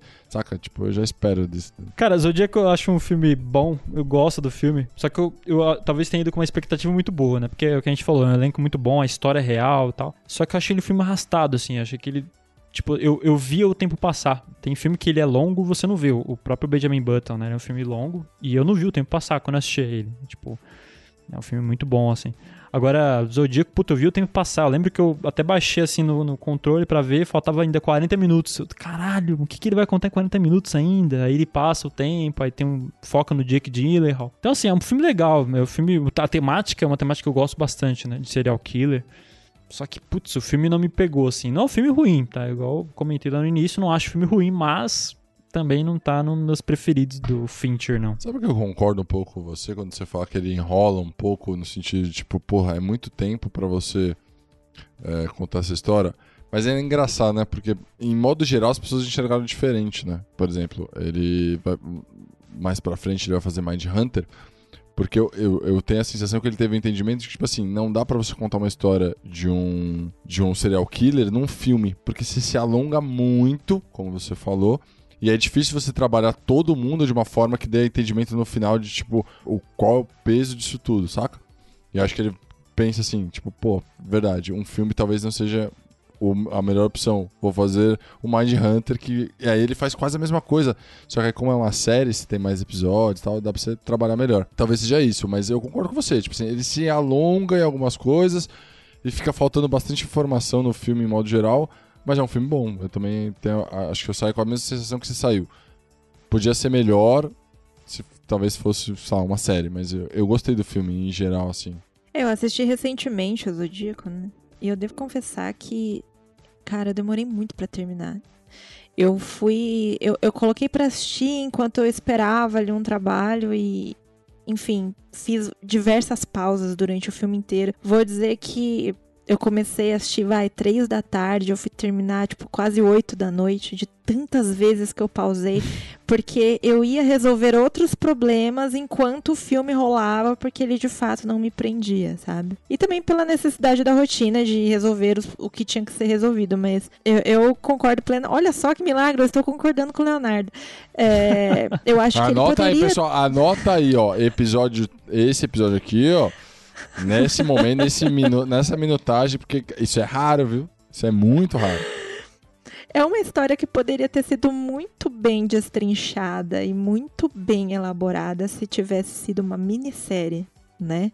Sei lá, ter dividido ali em cinco capítulos, alguma coisa do tipo. Porque, como tem, vamos colocar, mais de um protagonista, né? Porque é, uma hora é o, o, personagem do Robert Downey Jr., que tá em evidência, daqui a pouco é do Jake Gyllenhaal, daqui a pouco é do Mark Ruffalo. Então, acho que esses personagens, eles poderiam ter sido muito melhor trabalhados se eles tivessem tido um espaço para isso. Pro filme não ficar tão cansativo, né? Um filme de quase três horas. E assim, no final das contas parecia que tava falando muita coisa, mas em certos momentos não tava falando nada, né? Não que tire a qualidade do filme isso, né? Eu concordo plenamente com vocês. Tipo, é um filme bom, mas é um filme que não te prende. É, exatamente. E aí a gente tava falando aqui do. Você comentou que ele trabalhou com o mesmo roteirista, fazendo o quarto do meio do Seven, né? Ele vai fazer um novo filme, né? No caso também de, de sobre serial killer no, no futuro aí, né? Não sei se tem, já tem data, mas acho que o nome é The Killer, não é? Acredito que sim, acho que é esse o nome mesmo. É, ele, ele assinou aí, com a, se não me engano, com a Netflix, ele vai fazer de novo e eu, eu tava vendo que o roteirista é o mesmo do,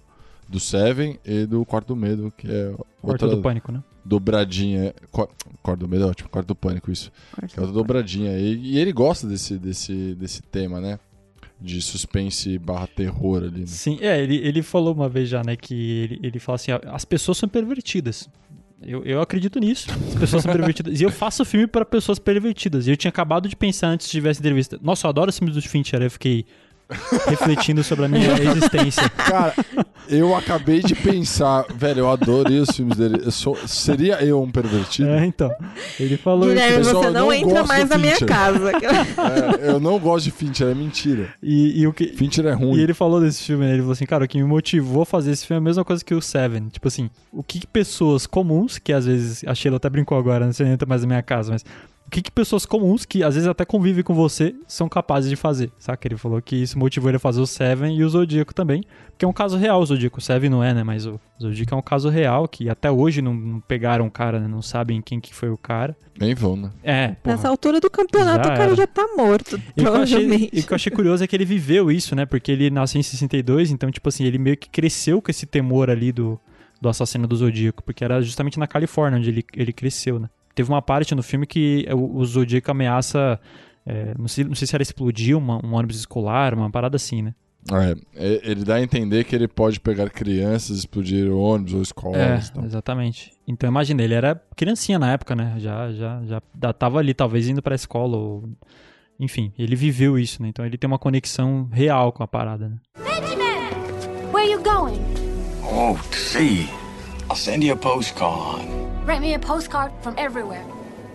É, se para um filme e outro ele teve um hiato, esse não teve nenhum, né? Logo no ano seguinte ele lança o Estranho Caso de Benjamin Button, que na minha humilde opinião, ele não é o primeiro por detalhes, mas ele é o segundo melhor filme do, do Fincher e eu acho que esse filme ele, ele transformou um filme tipo um estranho, é de fato um estranho caso, né? Uma coisa meio esquisita, tal, com bastante CGI que ele adora, tal, bastante efeito.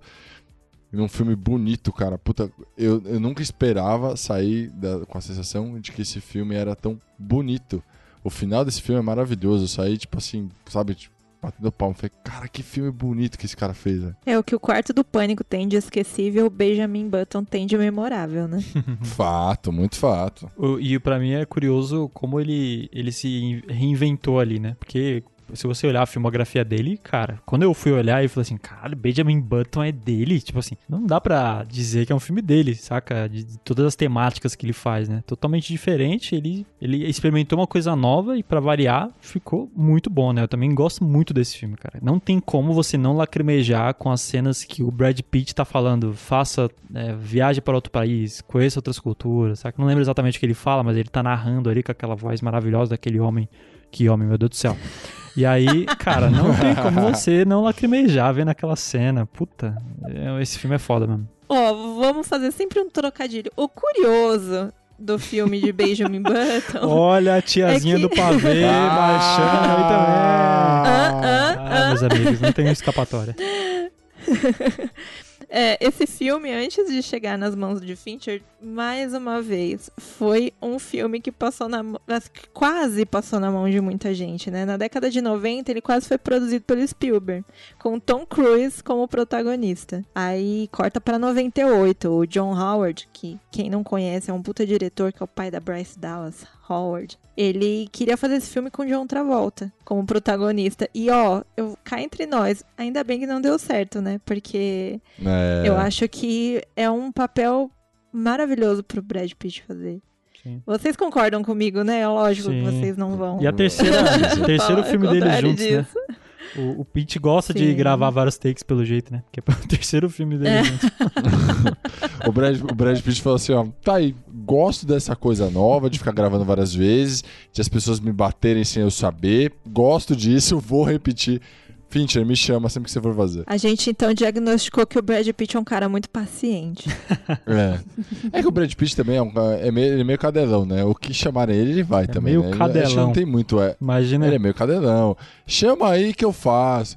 Cara, eu não sei como ele não fez nenhum filme de super-herói até hoje, sabia? Porque ele ainda é veinho, ele, ele ainda encaixa como um filme de super-herói, cara. De verdade, velho. Veinha é foda, maluco. Fez. É, tá veinho, mano. Não, Tem- tá louco. O cara fez o, o Era uma vez em Hollywood. Olha aquele cara. Você acha que é cara de velho? Velho é o patinho, cara. tudo bem. Amigão, peraí, peraí, peraí, peraí, peraí. Vamos lá, vamos lá. Ele tem 57 anos. Mas mano. uma coisa é Novo você falando de é. idade, outra coisa é falando de, de ser velho, entendeu? Ele, mano, ele, Ah, tudo bem. ele tem 40. Estamos falando Não, de é. alma. É, É, 40. Eu tenho quase 40 anos, mas a minha alma, infelizmente, ainda não se tocou disso. E eu tenho 29 e minha alma é de 85. Eu sou Benjamin Button, cara. Eu não vou falar a minha idade. Ô, e, e- e eu tava vendo que o Brad Pitt quis que, que rolasse daquele jeito que rolou, de ele fazer todas as fases, né? Porque, pensa, sem a tecnologia que tinha, poderiam ter colocado outros atores, né, Pra fazer a cada etapa da vida dele, né? Tipo um velhinho, e uma criança, adolescente e tal. Aí ele falou, não, pra rolar, pra ser como tem que ser, tem que ser eu ali pra fazer as paradas. Ele quis o cachê todo pra ele, né? Espertíssimo. É, não, cara, é legal. Isso é muito legal. Mas aí você vê algumas cenas, por exemplo, no início ali que ele é bebê velho. E, e quando ele tá, tipo, na segunda fase dele, ali que ele tem uns 70 anos, 60 anos. Cara, é meio bizarro olhar e você vê um pouco de Brad Pitt com aquelas coisas. Você fala assim, mano, ô, que bagulho estranho, cara. Não, não é a melhor fase, tá ligado? Aquele momento também que ele é jovenzinho, mas ele já é um senhor, né? Que a Kate Blanchett ela já É. tá. Kate Blanchett ela já tá mais velhinha e tudo mais. Quando aparece ali aquele efeito visual é meio cagadinho também, né? Também acho. Eles dão umas cagadas. É 2007 também, né, cara? Uma coisa é você fazer. é, é, lá no início dos anos 2000, fazer o, o Jurassic Park, tá ligado? Que é um monte de. Querendo ou não, monstro, né? Dinossauro. tal. Outra coisa, em 2007, você fazer pessoas. É difícil, cara. Não é fácil. E foi a mesma tecnologia que usaram no Capitão América, né? Depois, quatro, três anos depois, né? 2011. Porque o Capitão América, no primeiro, ele, ele começa mirradinho também, né? Com a cara do Chris Evans, né? É. Eles melhoraram a tecnologia que foi usada no, no Benjamin Button. Ou seja, Sim. sem Benjamin Button não teríamos um Capitão América, talvez, hein? É, e esse filme, ele demorou 14 anos pra sair do papel, né? É um filme Foi baseado enrolado, em um conto né? do F. Scott Fit- Fitzgerald. Nossa, esse, esse sobrenome é muito trava-língua pra mim. F. Scott Fitzgerald. Saiu.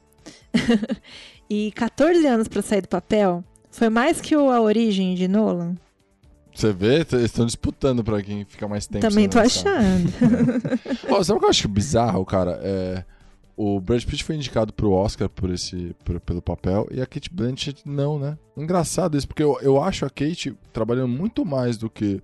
Gosto muito do Brad Pitt, sou fã do Brad Pitt e tal. Mas esse filme em si, eu não acho que ele é um- uma puta atuação.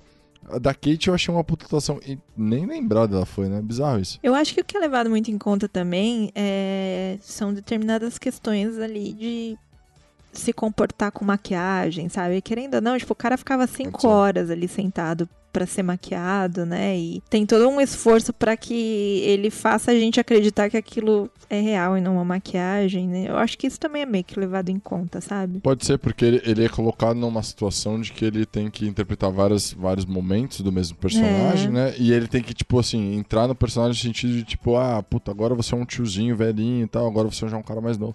Pode ser, pode ser. Fa- faz mais sentido. Mas assim, em modo de atuação, você assistindo o filme, eu como leigo, é, puta, eu não achei uma puta atuação. Acho que tem outros filmes muito melhores do Brad Pitt em questão de atuação. É, e achei da Kate, puta, uma puta atuação dela. Assim. Sabe quem foi indicado? Ela tava vendo aqui, a que faz a mãe dele. A atriz chama Taraji P. Henson. Ela foi indicada como melhor atriz coadjuvante na, no Oscar 2009. Eu gosto dela, cara. Eu achei uma E boa também. Aí, mas é fo- foi foda pegar outra vaguinha ali, porque duas vagas foram do filme Dúvida que a gente comentou no, no Coisa da Viola, né? Que foi a Amy Adams e a própria Streep. Viola, né? Então, Ah, é verdade, é, É, verdade. A Meryl Streep foi como principal, né? Verdade. Oi, a, a Taraji, ela é uma puta atriz, né? Sim, Ela fez sim, sim. o. Eu acho que ela tava fantástica no. Estrelas Esqueci Além do nome. Tempo. Estrelas Além do Estrelas Tempo, Além do Tempo. Esse filme é. Uma coisa curiosa dele é que ele foi gravado depois do furacão Katrina. E aí eles iam gravar em outro lugar que eu não lembro e eles mudaram. O, o Fincher decidiu mudar pra New Orleans, né? Porque além de ter um incentivo fiscal ali e tal, tipo, tudo que o filme renderia pra cidade contribuiria pra reconstrução depois do Katrina, né? Sim. Legal isso dele, né? É, bacana. E esse filme, cara, é um filme que, que, que nem eu falei lá no começo, é um filme que eu achei lindo, velho. É outro filme também que eu assisti há muito tempo. É, acho que lá quando lançou eu fui assistir. E fui assistir agora, então assim, eu tenho duas percepções, né? Na época eu achei um filme legal, diferente e tal, mas não achei nada demais. E aí eu fui assistir agora e percebi como é um filme bonito, né? É, é uma história muito legal, tipo assim, porque é uma história de romance, não parece, né? Não, fala, não parece falar sobre isso, mas é uma história de romance. E como que, como que eles lidam com esse caso que é totalmente diferente, né? Porque ele, ele nasce velho e morre criança. Então, assim, como que seria a inversão das, da biologia e tal? E como que a Kate lida com isso é, nesse relacionamento? Porque ela conhece ele velho e acaba, quando ela tá velha, cuidando dele novo. Tem, tipo, umas paradas de você ficar pensando, né? Tipo, as pessoas ficam velhas, ficam mais crianças, você ficar cuidando e tal. Eu acho um filme muito bonito, cara. O final dele é maravilhoso, quando ele já não lembra mais quem ele é, que ele é criança, ela tem que cuidar como se fosse filho dela, saca? Tipo, eu acho um puta filme muito bonito, velho, de verdade. É, Essa questão que você falou, eu acho muito foda também. Porque, tipo assim, eu- quando você atinge ali uma, uma idade, cara, você mesmo comentou, né? Você vira uma criança, cara. Precisa usar fralda, precisa ser cuidado, saca? Sim. Você tem aquelas birras, às vezes, de não querer fazer. Meu, meu avô, por exemplo, tem 80 e poucos anos, né? Porra, às vezes você fala umas paradas pra ele, ele não faz nem fudendo. Ele vai fazer se ele quiser, saca? É, é, uma, é um adolescente, saca? É foda isso, né? Acho É. muito louco essa, essa, essa mensagem que o filme traz. né? Até tem a questão de, de velhinhos que a gente perde, né, pro Alzheimer, Uhum. né? A questão de não lembrar mais de nada, de ter comportamentos até meio que agressivos ou ter lapsos bem longos de memória, né? Achar que vive em outro período da vida que de fato não vive mais há muito tempo. É bem interessante. Eu acho que eu tô falando eu acho porque é muito difícil fazer um ai, qual que é o melhor do Fincher, mas eu acho que o Benjamin Button tá ali no meu primeiro lugar, sabe? De É, toda a difícil. lista dele. É, o meu, o meu briga ali, eh, não acho por pequenos detalhes, mas eu também acho que é um puta filme. Eu lembrei, a Kit ela faz a, a Daisy E o que eu queria falar, eu queria lembrar disso. O, o filme inteiro eles estão flertando pra ficar juntos, né? E aí quando eles finalmente ficam juntos, ele tem um entendimento que, tipo assim, ele não vai conseguir controlar a vida dele no ponto que, tipo assim, ele vai ter um filho com ela. E ele fala assim: como é que eu vou criar uma criança que em algum momento vai chegar na mesma idade de aparência que a minha? Uhum. Como, que eu vou, como ela vai entender que eu sou o pai dela? Que, que tipo de personalidade eu vou criar em cima dela? Como é difícil. E a história toda, na verdade, conta é, é, é a morte da Kate, né? Tipo, é a, a Kate já velhinha, que é a Daisy velha, pedindo pra ler o diário do, do, do Benjamin. E quem tá lendo é a filha, né? E aí, puta, ela vai contando e ela vai descobrindo que é o pai dela, vai descobrindo tudo que aconteceu e tal. Então, tipo assim, é uma história muito bonita, cara, é muito bem construída, sabe? De fato, o livro deve ser absurdo, mas assim, a história no filme ficou muito boa, velho. Tá aí um livro que eu preciso ler, mano. Tá, vou pôr na minha fila. Acabei de decidir. Cara, e aí eu queria fazer uma menção honrosa aqui, a cena que a, a Daisy, né, a personagem da Kate Blanchett, ela é atropelada. Que montagem foda, porque é, é como você conta uma história dentro de uma história, né, um trecho de, da história dentro da história toda do filme. Você podia simplesmente fazer uma cena que ela é atropelada. Ponto. Ela tá saindo do lugar e é atropelada. Mas não, ele decide contar se tivesse acontecido outra coisa. Será que isso aconteceria? E aí ele vai repetindo isso de uma forma com aquela narração maravilhosa do Brad Pitt, a montagem das cenas. Que cena foda. Muito, muito, muito foda, cara. Essa cena, eu pago um pau pra essa cena. E é legal que ele vai contando, tipo assim, ah, se o. Eu não vou lembrar direito agora, mas ah, se o leiteiro tivesse saído para fazer a entrega mais cedo, se a moça que se atrasou para O cara que se atrasou pra ir pro trabalho tivesse pego o elevador no tempo certo. Tipo, ele vai pondo vários detalhes e aí ele fala assim, tipo, tipo, a vida é formada de detalhes. Sim. Né? Que a gente não tem Sim. controle nenhum. Eu acho do caralho isso, velho. Eu acho, tipo, muito foda. E eu acho, eu acho também foi um filme que que meio que mudou um pouco, né, ali do, de todo o contexto que o, o Fincher costuma fazer, porque até então a gente tá falando de filmes violentos que retrata, tipo, psicopatas, né, Uhum. pessoas que têm distúrbios mentais, enfim. E aí você pega um filme extremamente delicado, que eu- eu- sempre quando eu falo de Benjamin Button, me vem na cabeça aquelas cores mais quentes, aquele conforto, né, na- que tra- é transmitido na fotografia. É um filme delicado, extremamente delicado. Uhum. E por isso dá um quentinho no coração. Sim. E até falo que me arrisco a dizer que é o meu preferido, por causa dessa delicadeza, sabe? É uma florzinha esse filme. É engraçado, né? Esse filme, ele é colocado como categoria de romance e fantasia, né? Mas eu não sei, eu, eu- talvez eu colocaria ele como um drama... Drama. É, eu colocaria ele como um drama suspense. Porque, tipo, tem um certo suspense, tipo... Como que ele vai conviver com isso tudo? Como que é a vida dele, né? Porque a partir do momento que ele, ele se relaciona com com, a, com a Daisy e tem um filho, muda totalmente a perspectiva. Porque até então, ele é um cara, começa velho, vai, vai ficar mais novo e ele tá vivendo a vida dele lá. Então ele vai, ele vai pra guerra, né? Ele vai como rebocador lá, como, sei lá, marinheiro, vamos chamar ele de marinheiro e tal. E aí, beleza, tá aí, tá até aí tudo bem. E aí ele tem um filho. Pá, ponto. Daí pra frente, pra mim, vira um drama suspense. Tipo, como que vai fazer isso aí? E é sempre um suspense, tipo, ele aparece de novo, mais novo. Ela se assusta, tipo, fala, meu, por que, que você voltou? Tá? Eu, particularmente, colocaria ele como drama suspense. É que eu acho que quando a gente fala de suspense, a gente cria um, um estereótipo de filme incômodo, né? É, de uma história incômoda, né? Quando a gente fala de suspense, é aquela coisa que a gente fica meio ansioso pra assistir. Talvez esse filme seja um pouco mais confortável, né? É, você não sabe o que vai acontecer, mas é, você não fica tão incomodado assim, né? Pode Você sabe ser, que- pode ser. Alguma coisa ali vai dar certo em algum momento. Você tem a curiosidade, mas de fato não incomoda. É, Faz sentido o que você tá É. falando. Ele não é um filme triste em si na sua essência, né?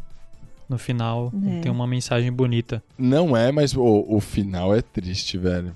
Puta, velho, deu uma arrepiadinha aqui, velho. Deu aquela lacrimejada, assim, ó, desculpa, eu tô tá com um pouco de vento aqui. Eu, ah, cara, eu concordo que é triste, mas você não sai com a sensação de estar triste vendo o filme. Por exemplo, no, no Seven, que você É. sai com aquele peso, né? Você sai com peso. No Benjamin Button, você sai emocionado, saca? Você fala, pô, não foi o final Por de Conto de empatia. Fadas. Exato. Não é o final É. de Conto de Fadas, mas é um final bonito pra caralho. Você fica impactado por esse filme, saca? né? Você, você tem a empatia e não o choque, né? Uhum. Exato. Fins de filmes do David Fincher, de fato, são sempre bons, assim, por mais que a maioria não espera. É, Acho que é isso, né? Acho que essa é graça dele, pelo menos que eu encontro, é que os fins são sempre legais, assim, no sentido de, tipo, não é o final bonitinho de Hollywood, é sempre um final reflexivo. People want to go on the internet and check out their friends, so why not build a website that offers that friends, pictures, profiles? I'm talking about taking the entire social experience of college and putting it online. E aí, final de década de 2000, ele tava on fire, né? Fez vários filmes ali e a rede social chegou em 2010. Para mim é um, um, grande exemplo de como ele adapta bem histórias, porque eu não cheguei a ler o livro, vi várias resenhas do livro que comenta que o livro é tipo uma reportagem, saca? Um documentário, como se fosse um documentário de como é que foi criada. E aí ele faz uma parceria maravilhosa com o Aaron Sorkin, que é um roteirista já bem renomado, e, e trouxe essa adaptação do, do, desse livro de uma forma muito boa, cara. Ele, ele constrói muito bem os personagens, né? É um filme que ele tem tudo para ser um filme, se talvez fosse outro diretor e roteirista monótono, e eu acho um filme excelente, cara. Eu gosto bastante do, do filme, assim. É um filme que eu não vejo passar as duas horas dele, assim, sabe? Aaron Sorkin que faz muito bem... É, nesse filme você consegue perceber muito bem o trabalho dele, né? De diálogos, né? Os diálogos desse filme são muito bons, cara. Demais. Eu fico... O, o, ele já começa com um diálogo, né? Ele sentado lá, o, o Zuckerberg sentado lá, conversando com a, com a abre aspas, namoradinha de, de faculdade dele lá. E aí, cara, é, é sei lá, uns 6, 7 minutos de conversa que você fala assim. Na onde, onde que isso vai dar? Mas o, o diálogo é bom, sabe? E aí você fala. Ele já tá começando a explicar o, mais ou menos como o personagem pensa ou age a base do diálogo. Sim. E um diálogo X, que é com a namoradinha dele, que tá ali no, no, num bar e tal.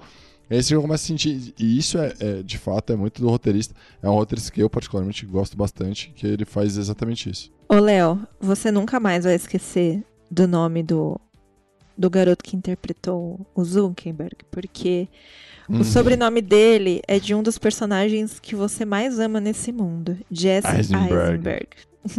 Será ele filho de Heisenberg? Será que ele faz metanfetamina? É, ué. Olha, essa cena inicial que eu tava comentando, cara, ela é outra cena que tem muito take, né? Ela foi gravada 99 vezes. Se eu sou os caras lá falando, vou fazer uma pra fechar 100, né? Pelo amor de Deus, 99, quem tem toque fica puto, né? Faz mais uma aí, só pra fechar 100 já. Você é. sabe que eu pensei a mesma coisa quando eu, quando eu li sobre isso, que eu vi, na verdade, vi numa entrevista eles comentando sobre isso. Eu fiquei pensando, 99? ou ia ter toque. Não, fez 99, faz 100, ou vai pro inferno. Eu passei, faz sei lá, só um mais dia. Um. É, ué. Eu passei a semana inteira fazendo isso aqui. Pra faltar uma, não, faço de novo. E imagina quanto, quanto eles não estavam bêbados, né? Porque nessa cena eles estão bebendo ali e tal. Aquela cerveja ali, das duas, uma. Ou os caras beberam muito, ou, ou, de verdade aquele negócio lá tá quente pra cacete. Tipo, ninguém tem coragem de tocar, velho. E, meu, eu acho que esse filme foi tipo uma malhação para vários atores, né? Aquela coisa de vamos iniciar boa, aqui, boa. pessoal, essa galera. Ó, porque a gente tem Andrew Garfield, né? Que depois se tornou aí o segundo Homem-Aranha da Marvel. A gente tem Justin Timberlake, que esse aí já é macaco velho, né? A gente pode passar. O Hermie Hammer, mais conhecido como o novo canibal aí de Hollywood, né? a Ronen Mara, que depois foi pro Os Homens Não Amavam as Mulheres, a gente já vai chegar lá, porque é um filme do Fincher também. Aí tem o Max, o Max Minghella, acho que é assim que fala o sobrenome dele. O Mingue... cara tá no Eu vou chamar de Minghella. Minghella. É o Minghella. O Minguelinha. O é Minguelinha tá em The Handmaid's Tale, poxa, né? A Rashida Jones de The Office. Tem a Dakota Johnson, né? Que fez um monte de filme aí, inclusive os 50 Tons de Cinza. E tem o Joseph Mazzello, que acho que foi o, o primeiro papel dele depois de ele ter sumido quando fez Jurassic Park. E aí agora ele tá no. no ele era criancinha, né? né? Isso, exatamente, do primeiro. Cara, que bizarro, que ato gigantesco de carreira, né, velho? Pois é. Então, assim, eu acho que essa galera aí conseguiu dar um upgrade na carreira, sabe? Porque era uma galera que ou tava começando ali, ou tava meio sumidinho, né? Não sei, eu, eu, vou, eu vou votar aí na rede social como o, a malhação dessa galera aí, escolinha Wolf Maia. Não, mas é isso mesmo, ele alavancou muito a carreira de todos eles, né? Que fizeram vários filmes no início da década de 2010 ali, muito em função do, do, desse filme. O Jesse Eisenberg, eu acho ele um ator bom, mas eu não acho ele nada fantástico, assim. Eu acho que ele, ele manda bem, mas não acho que ele... O Andrew Garfield eu já gosto bastante. Acho que ele... ele eu acho ele melhor que o eu Eisenberg, por exemplo. Mas, é, de fato, ela alavancou bem. Uma boa comparação. Malhação. Cara, eu não lembro. Eu, os dois filmes que eu lembro é dele, né? A rede social e o, o, aquele Zoomland. De resto, eu não lembro. Ele fez também o Superman, né? Nossa. Não... Tá no Truque de Mestre também, que é um filme bem mais ou menos. Ele faz o filme do Woody Allen que eu gosto bastante, chamado Café Society. É, Para Roma, Amor também. A Vila. Ele fez bastante filme bem legal. É. E eu tava vendo uma análise sobre esse filme sobre falando sobre masculinidade, né? Porque aí no Clube da Luta ele, ele trata a masculinidade de uma forma mais violenta. E aí no rede social ele traz isso de uma forma mais eletrônica, né? Que agora os nerds que na época, nos anos 90 e 80 eram espancados pelos bad boys, os nerds tomam o controle, vamos chamar o controle, assim, né? né? Só que eles repetem um comportamento dos bad boys que é querer impressionar a menina, que é ser escroto, que é trazer a menina como objeto, porque você criar uma rede social para você escolher qual garota é a mais gostosa, foda-se o que a menina vai pensar, tá ligado? É o objeto ali, é o A ou B, né? O iFood das minas, saca? Não, nada que um Tinder não seja igual hoje, né? Mas tudo bem. Então, assim, é uma é. parada, uma discussão foda, né? Que ele, que ele traz. É, sempre tem essas discussões dos filmes do, do, do Fincher, né? E o Aaron Sorkin manda muito bem no roteiro, igual o Léo comentou, né? No, no, na fala do personagem você já consegue saber como ele é, né? Cada personagem tem o seu estilo ali, que no roteiro você já percebe. E o que é engraçado é que ele pega, um, ele pega uma história, abre aspas, real, né? Porque é, isso é a visão de, sei lá, uma pessoa, não é a visão de todos, né? Não é um consenso, né? Tipo, aconteceu isso, não é um fato histórico. Foi desta forma, né? Então é uma parada romantizada. E aí ele pega uma parada que, tipo assim, é real, né? Uhum. Quando, quando foi lançado, pô, o Facebook tava bombando. E recente, e né? Exato, exato. Então, assim, você tá pegando uma parada. Re... As pessoas estão vivas ainda, né? As pessoas podem reclamar, assim, tipo, oh, isso não foi desse jeito, vamos com calma. Que rolou alguns casos, né? De algumas pessoas falando que não foi dessa forma, que algumas coisas foram exageradas e tal. Lógico, você tem que ter é, o entendimento que vai ter a, a liberdade criativa. Uhum. Tanto do, do Sorkin como, como roteirista, como do, do, do Fincher, de, de dar umas ideias ali de tipo, do que deve ser feito como, como filme e tal. E é engraçado isso, né? É uma parada nova, porque assim, imagina o quanto que pode dar errado isso. Uma coisa é você pegar um filme de época, sei lá, 1800, que não tem ninguém vivo da época que possa falar, levantar a mão e falar tá errado, e você pegar agora, né? Ainda mais numa era que você tá falando de rede social com redes sociais. Então, tipo assim, tinha muita chance de dar ruim, né? Sim. I need your help. You come stay on the island. You will be investigating thieves, misers, bullies, the most detestable collection of people that you will ever meet. My family. E aí, como a gente falou, ele estava on fire final da década de 2000. No ano seguinte, ele já lançou outro filme que é Os. Que esse, eu, até hoje eu fui me perguntando como chegaram esse, nesse título em português, mas. Porque em inglês é The Girl with the Dragon Tattoo, né? É a garota com a tatuagem de dragão. E em português é Os Homens que Não Amavam as Mulheres, 2011, que tem o Daniel Craig e a Rooney Mara. Que, pô, eu achei esse filme muito legal, cara. Eu tava com expectativa baixa, porque muita gente reclama do final dele e eu achei um filme muito, muito bom. E tem a Rooney Mara de novo, né? Acho que ela. Acho que ele falou assim: ah, ela aguentou 99 takes, né? E traz essa menina aqui pra filmar essas cenas Fantástica, vamos fazer de novo. Olha, Guilherme, eu preciso falar que a abertura desse filme com a música do Led Zeppelin, Immigrant Song, é, para mim é a melhor abertura de filme de todos os tempos, assim. Eu acho fantástico, acho incrível. É, é um tipo de.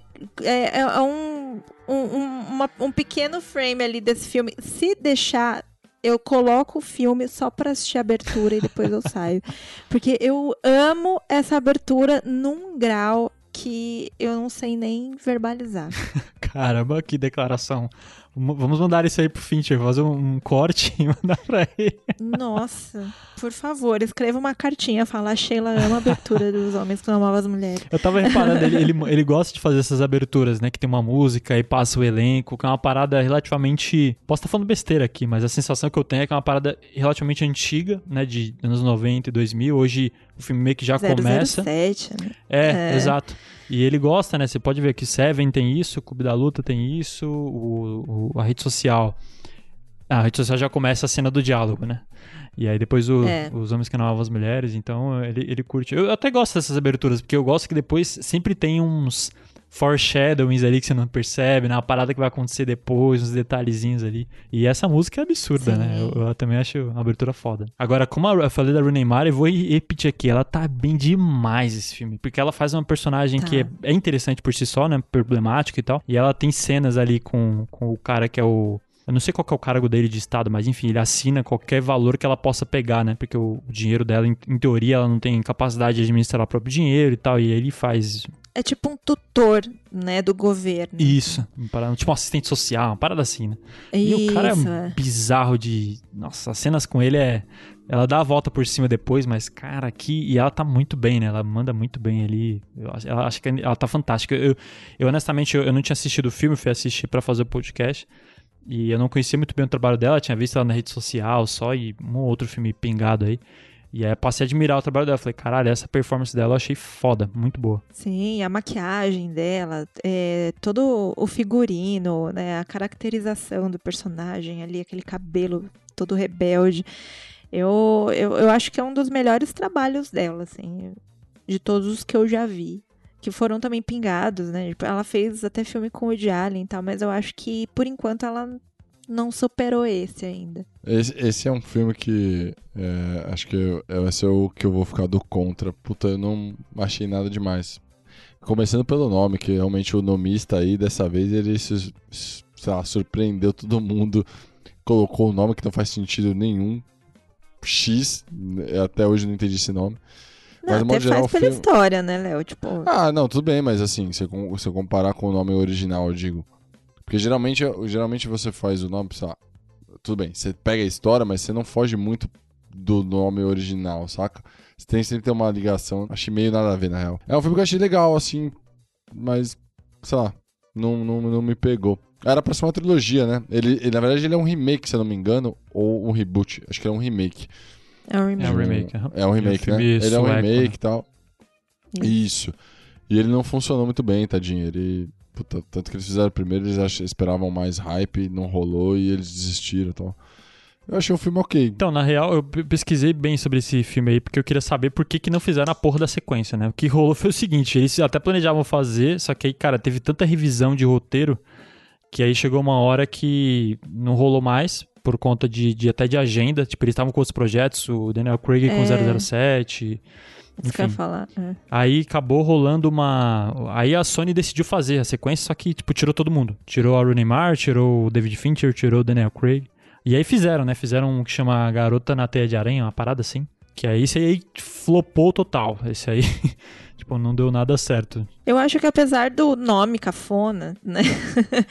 eu acho que faz sentido pelo contexto ali, né? De, de quem fez todo. Ai, não sei. também é um filme que eu não quero contar muitos detalhes, não quero dar spoiler pra quem não assistiu, porque realmente se for contar, quem não conhece a história acaba perdendo um pouco o encanto do enredo e tal. Mas assim, ele, ele tem muito a ver com o, o desfecho ali dos crimes, sabe? Tipo, de, de quem estava por trás de todos os crimes. Então, ele já dá uma dica ali de que não era somente uma pessoa durante toda a investigação parecia ser, né? Era mais de uma pessoa e, e eles tinham uma grande ligação, né? Enfim, não vou contar mais nada para não perder a magia. Não, de, de fato é um filme que te prende pelo suspense, assim. Você, você quer entender o que aconteceu. E isso é inquestionável. Cara, Daniel Craig é um, é um ator que eu, eu, eu fico, sei lá, é, flutuando entre gostar e não gostar dele. É que eu acho que ele ficou tão, tão marcado com o 007, ele ficou, tipo assim, tão claro que ele é um 007 que, tipo assim, eu não sei se eu consigo enxergar ele em outros personagens, sabe? E aí toda vez que ele vai fazer um filme que não é 007, eu olho e falo, Eu acho que ele vai puxar um 007 ali. Por isso que ele não quer mais fazer o 007. Por Pode causa de ser, pessoas pode como o ser. Leonardo, entendeu? Mas a culpa não é minha, a culpa é dele, não é minha. Eu sou o oposto, eu, eu gosto muito dele, eu não consigo ver ele como 007. Quando anunciaram que seria ele, eu falei, what? Esse cara, mano, não, não en- se encaixa. E eu gosto muito dele. O, o eh, 2019, 2018, ele fez o Entre Facas e Segredos. Não sei se vocês assistiram. Puta, eu achei esse filme muito Sim. foda. E ele tá muito bem como investigador ali, meio. É fantástico esse filme. Sabe? Então eu gosto pra caralho dele. Só que, mano, eu não vejo ele como 007. Vocês vão me desculpar. Não, pra mim não encaixou, Não, cara. não, Eu, eu não digo que eu vejo ele como o melhor 007 ou com um cara que de 007. Eu digo que eu vejo ele e enxergo o 007, porque ele fez uma porrada de filmes 007. Fez o quê? Uns quatro? Uns três, quatro? Não lembro agora. Então, assim, eu enxergo ele como o 007. Então, tipo, eu vou ver outro filme dele, eu custo entender que não é ele, saca?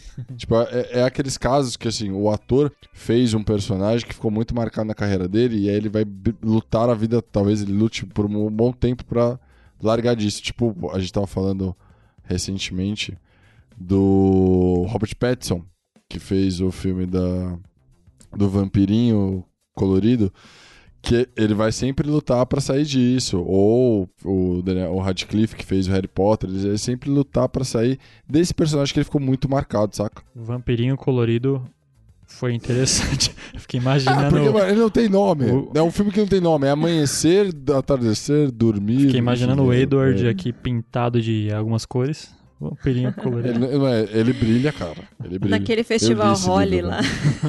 com um monte ele... de pozinho colorido na cara. Carnaval. Carnaval, ele põe glitter. Pô, é Mas sério, velho. Sobre... Eu li esse livro, velho. De verdade, eu li esse livro antes de assistir o filme e eu parei o livro na metade e o, e o filme eu não consegui assistir nem os 10 minutos, com todo respeito. Tá falando de Crepúsculo? É. Ah, tá. ah, não sei. É Amanhecer, Crepúsculo, eu nunca lembro qualquer qual. Bom, sobre o, o, o Fincher no meio aí do, dos homens que amavam as mulheres, tipo, ele já lançou o filme jogando a cartada de que não era um filme de indicações a prêmios, sabe? Tipo, ele até deu uma declaração que ele sentia que ele tinha incluído uma sensibilidade diferente, né, do, da versão original sueca ali, né? E ele teve até que cortar algumas partes da história por uma questão de orçamento, de duração de filme e tudo mais, e que isso acabou trazendo para ele uma vontade de não fazer algo totalmente igual à versão sueca, né? Que deixasse para canalizar uma um, determinado ponto da história na versão sueca e na versão dele seria uma coisa ali um, um, pouco mais sensível, né? Um pouco mais ligada na história ali da, da Lisbeth, né? Enfim, a, o, o Gui até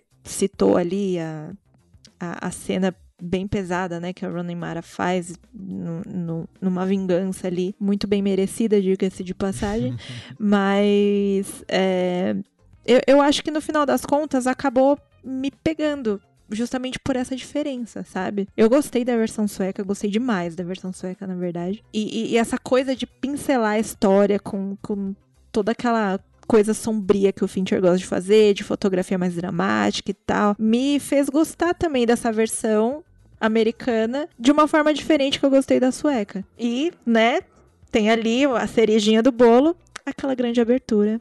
Por favor, uhum. assistam. Fotografia, aliás, realmente do, do, dos filmes do Fincher são muito boas. Essa é outra que eu gostei bastante. Mas ele, ele é a única indicação que ele teve para prêmio, por exemplo, do Oscar, ele ganhou, né? Que foi aquela do melhor montagem. Eu nem sabia disso, cara. Ele ganhou como melhor montagem no, no Oscar de 2012. Power is a lot like real estate. It's all about location, location, location.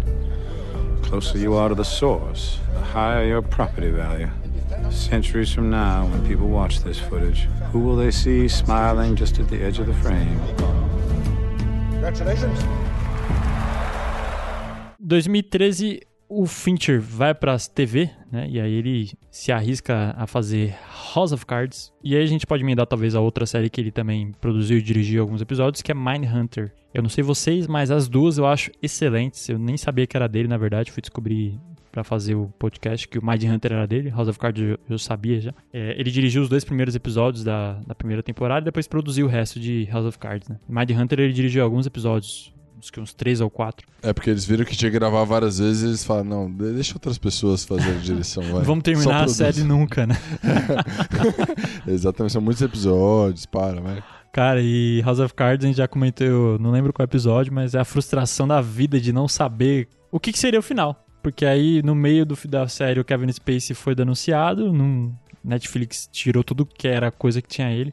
Tinha um filme pra sair, eu não lembro o nome, que era com ele, que refizeram as cenas que era dele com o Christopher Plummer na época. Pra você ver ah, como o nível de queimado que ele ficou. Né? Então, frustração da vida é não saber o que, que aconteceria com Frank Underwood em House of Cards. Que série sensacional, cara. Não tem nem o que falar. E é uma discussão que a gente sempre tem é, é, entre amigos aqui, a gente fora da, da, gravação, a gente sempre tem é como a gente vai diferenciar, né?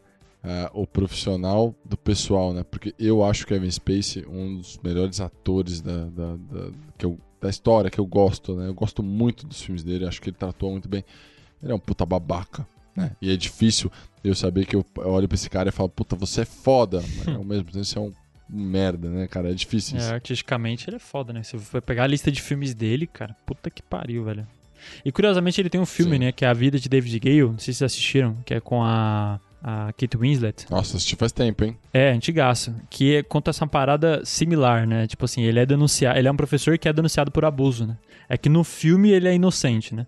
Só que é uma parada mesmo. Todo mundo lembrou desse filme na época que rolou as denúncias com ele, né? Falando assim, porra, o cara já viveu isso na ficção e acabou trazendo pra realidade, né? Kevin Spacey que é, é, já tinha feito com ele, que a gente comentou, uh, o Seven, né? E ele volta para fazer Sim. o House of Cards, que também é um, um, psicopata, como a gente falou. Cara, visivelmente é um personagem psicopata, né? Só que, cara, como é bom ver ele quebrar ali a, a quarta Sim. parede e falando com você. Cara, de verdade, essa série, eu lembro que o, o Gui começou a assistir, ele comentou comigo, muita gente já assistia, todo mundo falava. E eu falei, ah, depois eu assisto, tá na minha lista. E eu lembro que o Gui chegou pra mim e falou assim: Cara, você precisa assistir, é, é muito bom. De verdade, você vai gostar. A gente sempre conversou bastante sobre política e tal. Ele falou: Você vai gostar muito, é, puta, é legal pra cacete. Tal. Eu falei: Ah, vou ver, vou ver. E aí eu vi uma cena dele que, que ele quebra essa, essa quarta parede, ele falando com a pessoa e o jeito que ele fala e a musiquinha de fundo do tema do, do, da série, eu lembro que eu assisti isso e falei assim, ah, caguei, vou assistir agora. É muito bom, velho. É, é, puta, é uma série maravilhosa. E se eu não me engano, era um dos que o Fincher fez, é um dos primeiros é, episódios do House of Cards, eu acho muito foda. Eu tava vendo o PH Santos falando sobre a cena final do primeiro, que é, que é muito do Fincher, né? Que é aquela câmera que não é, é ela fica no tripé, né? Ele pega, ele gosta de pegar o plano todo que é o Kevin Spacey com o cachorro ali, que de fato você fala, caralho, que, o cara é foda. Tipo assim, é um, é. é um episódio foda e ditou o tom da série, né? Assim, a série toda foi muito bem dirigida. O que você falou da quebrar a quarta parede é foda também. Eu lembro até hoje daquele episódio, não lembro qual temporada, acho que é na segunda, que ele passa o episódio inteiro sem quebrar ela. Aí quando ele volta a quebrar, ele fala: Achou que tinha esquecido de você, né? É, muito bom, mano. É foda. O Fincher que gosta de usar câmeras digitais, né? E câmeras com fluxo, né? Ele não é aquela câmera de mão, né?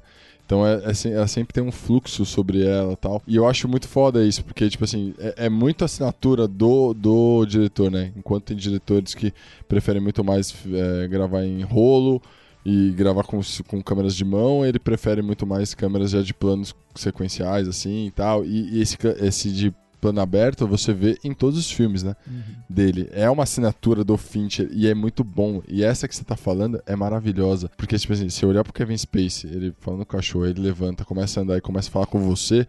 Cara, que puta. Que cena maravilhosa, velho. É, e é, é, acho que é, quando eu lembro disso é que me dá aquela sensação.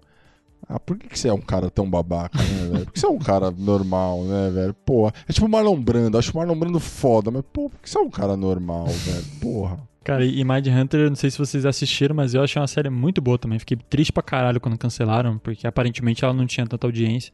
Mas. Cancelou? Cancelou, Cancelou. cara. Cancelou. Assim, até entendo no final das contas, porque ela tem um ritmo muito devagar, né? A primeira temporada é quase que um documentário, praticamente. E aí na segunda eles trazem uma parada de, de drama, né? Uma, uma coisa mais de ficção e tal. Apesar de ter sido um caso real. Mas a primeira temporada é realmente quase que um documentário, assim. Mas eu, puta, eu gosto muito do tema, né? Eu acho a ideia muito boa, né? Você trazer a história dos caras que introduziram o conceito de serial killer, né? Psicologia comportamental ali, de que os assassinos tinham um padrão, né? Não é que eles. Eles até brincam na série, né? Os caras da época, os, os old school do FBI, ficavam, vocês estão estudando psicologia? O cara ele mata porque ele mata, tá ligado? Ele não tem lógica por trás. E os caras insistindo nisso. Então eu gosto pra caralho da série, mas infelizmente cancelou. Sim, eu também. E eu gostava muito do Holt McKellen. Cara, eu Ele, esse cara é bom, Puta, cara. Puta, eu acho ele muito bom. Você reparou velho. que ele tá no Clube Puta, da Luta ou não? Dele. Sim, ele tá sim, novão, sim, né? sim. For, for... Eu não reparei o, o Jared Leto, mas reparei nele. Eu acho que no final das contas a gente pode concluir que o Fincher, ele, ele é um cara que curte adaptações de livros, né? Sim, acho que to- quase todos os filmes dele são, são livros. né? São de livros, né? Ele lê e fala assim: tá aí, filme, farei. E falando em adaptação de livro, a gente tem em 2014 Garota Exemplar. Que, puta, é um filme muito bom. É um filme muito bom. Não tá nos meus preferidos do Fincher, mas é um filme muito cultuado, né? Fico impressionado como a galera gosta desse, desse filme. Né? E é um, é um filme, cara, que eu, eu tava comentando mais cedo, é, antes da gente gravar. Esse, esse é um filme que, tipo assim, encaixou os personagens dos personagens que eu não gosto. Por exemplo, você pega o Ben Affleck. Cara, é, eu olho pra ele, velho, eu não tenho vontade nenhuma de assistir o filme dele. Só que nesse personagem, ele faz exatamente o cara que eu imagino que ele é, saca? Que é aquele cara, tipo, bobão que não entende nada que tá acontecendo e é, tipo, perdidão, saca? Que, que nesse filme eu até passo um pano, porque o personagem dele é pra ser assim, né? Ele é um cara apático, bobão ali, que. Tipo assim, você fala assim, caralho, irmão, se defende de alguma forma, tá ligado? Você tá sendo acusado, é pra gerar. Faz alguma coisa. É, então é pra gerar. Então nesse caso eu passo pano, mas eu concordo com você que qualquer outro filme dele, não qualquer, vai, tem uns filmes que ele também, mas assim, no geral eu também não gosto dele, cara. Ele eu não acho que os filmes dele são ruins em si. Por exemplo, ele faz logo no começo da carreira, né? Ele fez o Gênio Indomável, eu acho que esse filme é fantástico. Ele é o amigo do Matt Damon, né, no filme. Só e na que- vida real também, né?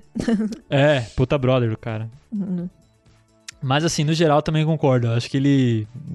Ele não me, não, não- me pega como ator, assim, saca? Não, não rola. É, O Garoto Exemplar, ele, ele é um filme de gente sonsa, né? É, são personagens sonsos, né? E, e que eles precisam ser sonsos justamente para um ali para sobreviver, o outro para entender o que, que tá acontecendo.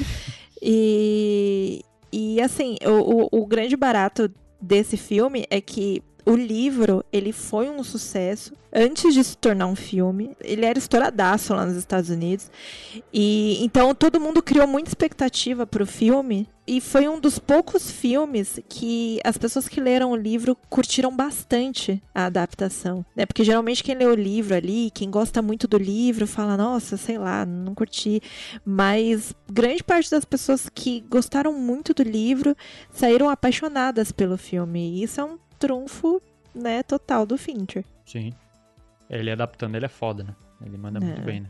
E, e foi o contrário, né? Porque a rede social dizem que o livro é bem ok, né? Um documentário quase. E ele transformou num filme muito bom. né? E o Garoto Exemplar, ele tinha a responsa de pegar um livro que já era bem cultuado também e fez um filme fantástico. Ele, ele adaptando, ele é foda. O- os dois takes, inici- o inicial e o final, né? Com o mesmo ângulo. Porra, é muito louco, né? Porque um você não conhece nada e aí ele fala... É, é bizarro, né? Porque a, a fala é totalmente contrário com a imagem, né? Você tá um- muito mal de carinho, ele. Eu queria abrir sua cabeça pra ver o que, que tá. Caralho, irmão, que porra é essa? Ô, que porra é E aí no final, o mesmo ângulo, né? Ela olhando pra cima, assim, você já sabe tudo que rolou, que ela é uma puta pirada, e ele também é outro louco também que tá com ela junto, enfim. É. É que eu acho que o casal que fez, que é o o Ben Affleck e a é, Rosamund Pike, tipo, eles encaixaram tão bem de, tipo assim, ser dois meio sonsos, saca? Que, tipo assim, eu não sei, eu, Leonardo, tá? Eu não tô falando que o filme é ruim, mas eu, Leonardo, não, não fui pego pelo filme pelas atuações. Eu sou um cara muito chato. A- A gente, em vários episódios isso a aqui, gente já sabe. falou. Vindo de você, é normal eu ouvir isso, mas enfim. Vários, epi- vários episódios aqui a gente falou sobre o filme, o que, que faz um filme bom, né? Se é a história, o roteiro.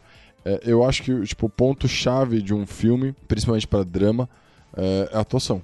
Então, a atuação me pega muito forte. E esse filme é um filme que não me pegou pela atuação. Talvez eu, ah, o personagem é perfeito pra isso, tal, ele é muito bom. OK, mas eu olho pra ele e falo, puta, não dá, sei lá, não desce, saca? Meu, uma, uma coisa que, que é engraçada que a gente tava falando, né, de personagens sonsos, um próprio crítico da, da Variety, ele, ele deu uma aspas mais ou menos assim, o que torna esse filme tão potente é a sua atitude cínica com relação ao matrimônio. Não só ao matrimônio, né? Vamos combinar. Vamos combinar, é, É. de fato não é. Esse mesmo crítico, ele diz que a evidência da linha tênue entre o amor e o ódio faz do filme a expressão perfeita da visão fria que o Fincher tem da condição humana. Aí você cata tudo, Cara. toda a bagagem dele ali, de todos os outros filmes, e você fala, nossa, esse cara tá coberto de razão. Ele não dorme com frio essa noite. Ele não dorme com frio, só um minuto, uma salva de palmas. Muito obrigada. que analogia maravilhosa. Outra crítica foda que esse filme faz é da, da imprensa que quer sensa- fazer sensacionalismo em tudo, né? Eu imaginei, tipo assim, com todo respeito pra quem gosta, mas imaginei a Sônia Abrão nessa história, ela fazendo tudo. Olha aí o que tá rolando, aí vai e coloca na geladeira, caso. vai colocar na geladeira o Ben Affleck, tá ligado? Cara, Nossa, Raul Gil, eu não tiro o chapéu para Ben Affleck. Cara, é uma crítica muito foda, né? E eu, eu tava vendo um vídeo, cara, de, de técnicas que o Fincher usa, né? E aí tava falando das cores. E de fato ele é famoso por usar cinza, né? Cores escuras e tal. E aí nesse vídeo o cara comenta que o Fincher go- gosta bastante de cores cinzas, etc. É uma marca dele. Mas a cor preferida dele é o amarelo. Eu fiquei até surpreendido. Caralho, amarelo. E de fato, né? Você, se você for olhar exemplos de filmes dele, tem diversos tons de amarelo. O, o- um dos que mais tem é o Os Homens que Não Amavam as Mulheres. Então, tem vários tons de amarelo, por exemplo, quando ele chega na casa de um dos caras mais importantes do filme, a casa toda a iluminação é amarela, aquelas luzes meio spot. E no, no Garota Exemplar, a cena que ele tá na coletiva de imprensa, que talvez seja o maior exemplo ali, que ele é o cara sonso, né? Que ele não, não tá ali. Você fala, cara, ele não tá conectado com ninguém ali. É, tem um plano que tem uma- um fundo marrom, e aí os pais dela estão com a roupa marrom, e só o Ben Affleck tá de azul, de azul. saca?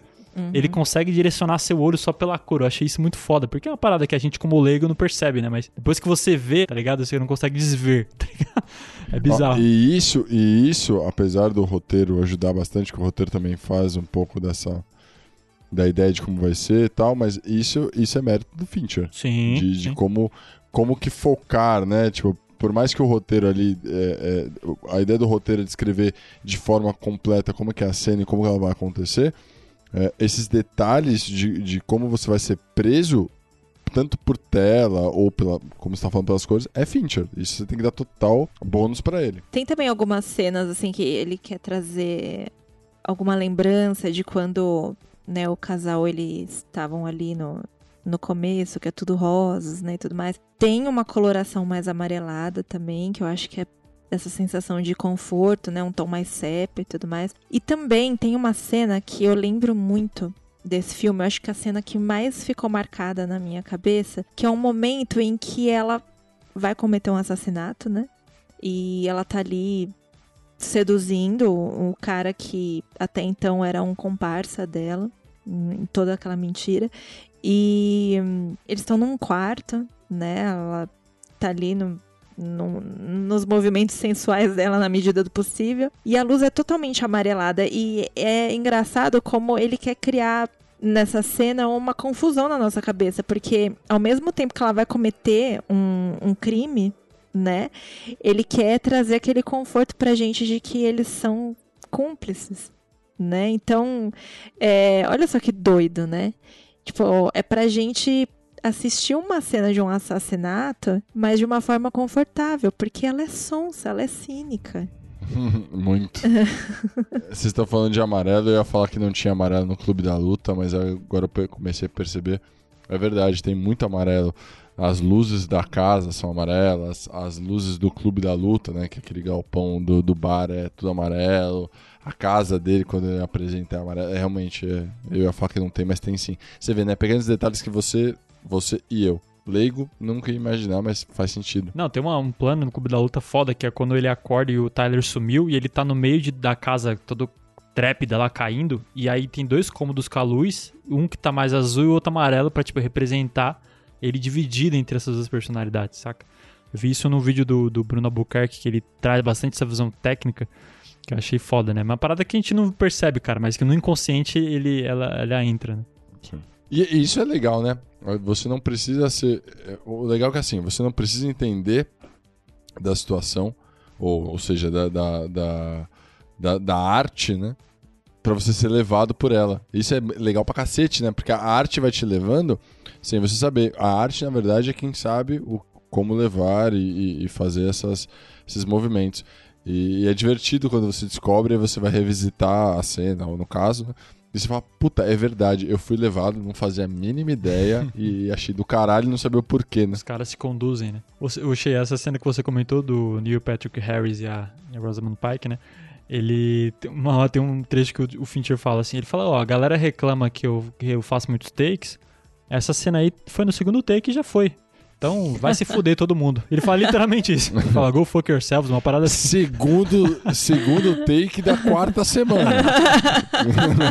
ele gravou quatro semanas, aí no segundo take da quarta semana ele falou, beleza, foi só dois aí, ó. Se a gente achou que os personagens emagreceram, não foi uma coincidência, porque de tanto que eles gravaram essa cena por três É, semanas. Ele, ele falou assim: ó, você tem que emagrecer 40 quilos. Ele falou, eu vou tentar. Ele falou, não, eu vou fazer você conseguir. Aí ele ficou gravando, tá ligado? Até ele emagrecer. Você não vai, você não vai comer até você gravar. Mank, it's Orson Welles. Of course it is. I think it's time we talk. Bom, depois de Garota Exemplar, em 2014, a gente dá um pulo aí no tempo de seis anos, né? Porque o Fincher decidiu tirar umas férias aí, de repente. Ele foi fazer Madonna. Oi? Fazer clipe. Provavelmente ele fez algum clipe da Madonna que vai sair. É, e tem o. Mindhunter também no meio do caminho, né? Então, É, verdade. Teve. Então não foram tão férias assim, né?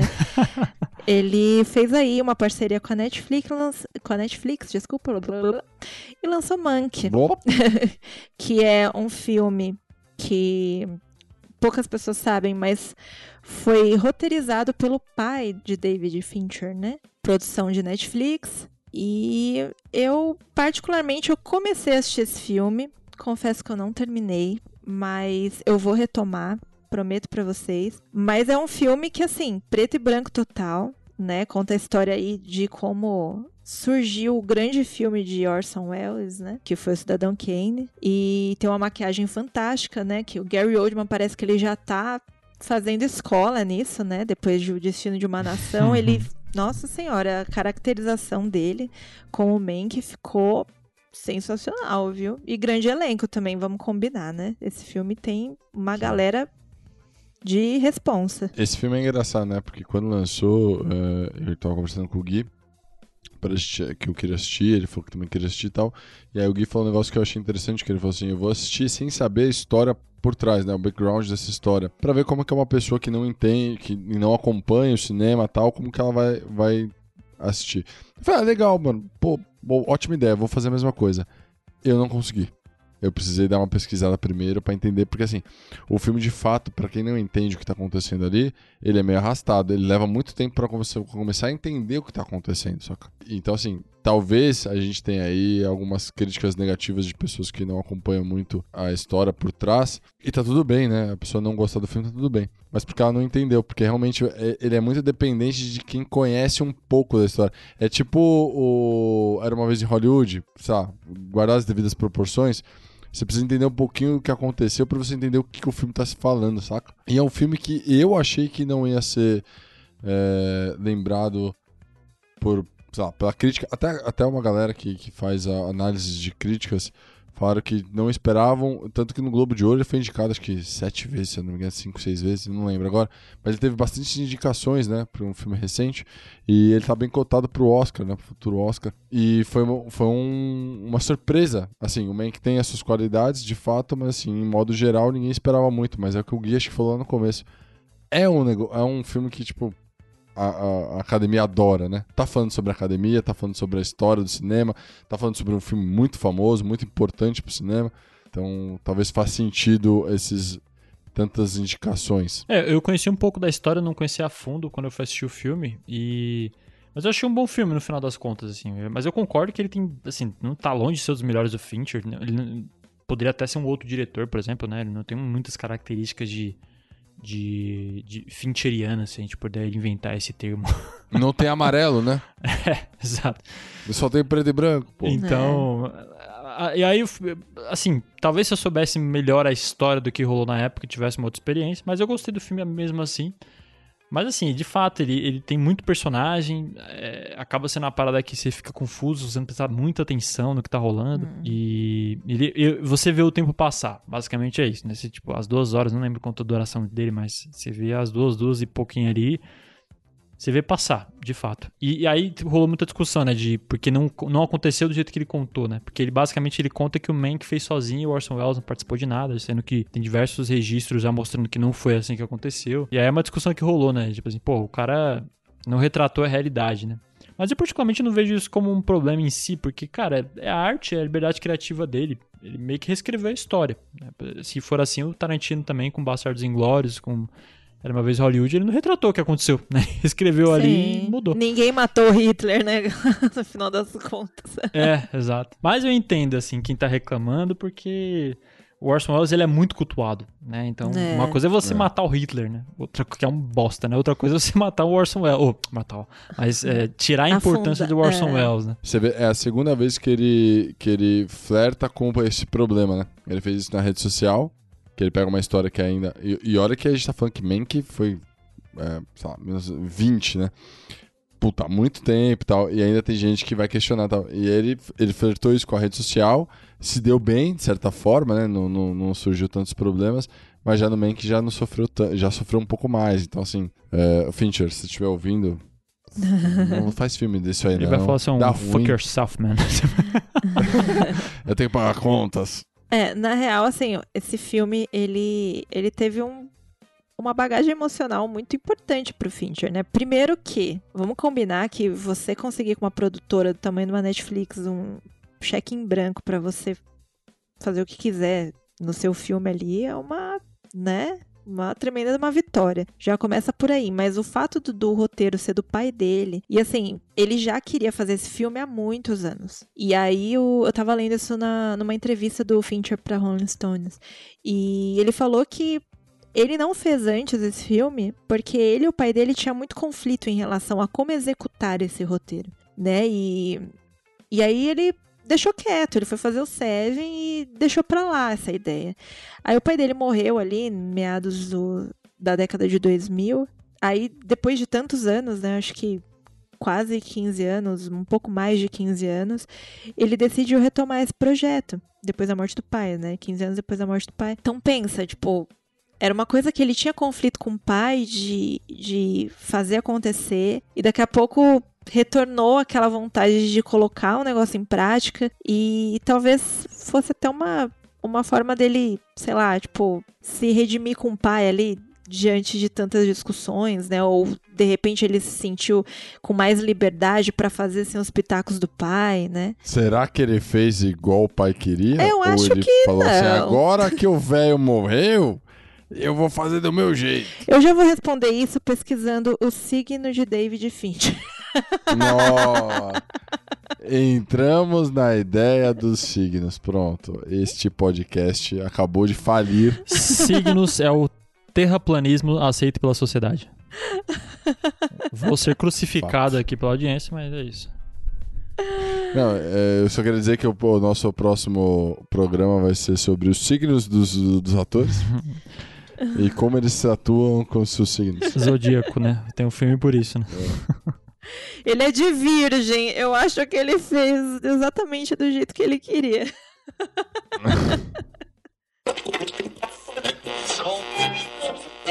Esse foi o nosso episódio sobre o David Fincher, galera. Queria agradecer a todos é, acompanhando a gente. Só para lembrar, estamos nas redes sociais: TikTok, Twitter e Instagram, no arroba Podcast. É, se você quiser comentar sobre esse episódio ou falar sobre próximo- os próximos temas, fiquem à vontade lá para chamar a gente. A gente está fazendo vários é, conteúdos para interagir com vocês, pedindo opiniões e a gente lê aqui. Não se esqueçam de seguir a gente, fechou? Se você quiser fazer um contato profissional, ou se você for um cara mais. ou uma, uma mulher mais fechada, que prefere uma coisa mais antiga, leiocult.gmail.com. Fechou? Um abraço a todos e até o próximo episódio. É isso aí, galera. Se vocês tiverem algum comentário também sobre os filmes de Fincher, é só chamar a gente nas nossas mídias sociais. Chama a gente lá no Twitter, no Instagram, até no TikTok, se você estiver mais presente lá, fazer umas dancinhas. É só chamar. Beijo pra vocês. Valeu, galera. Um abraço.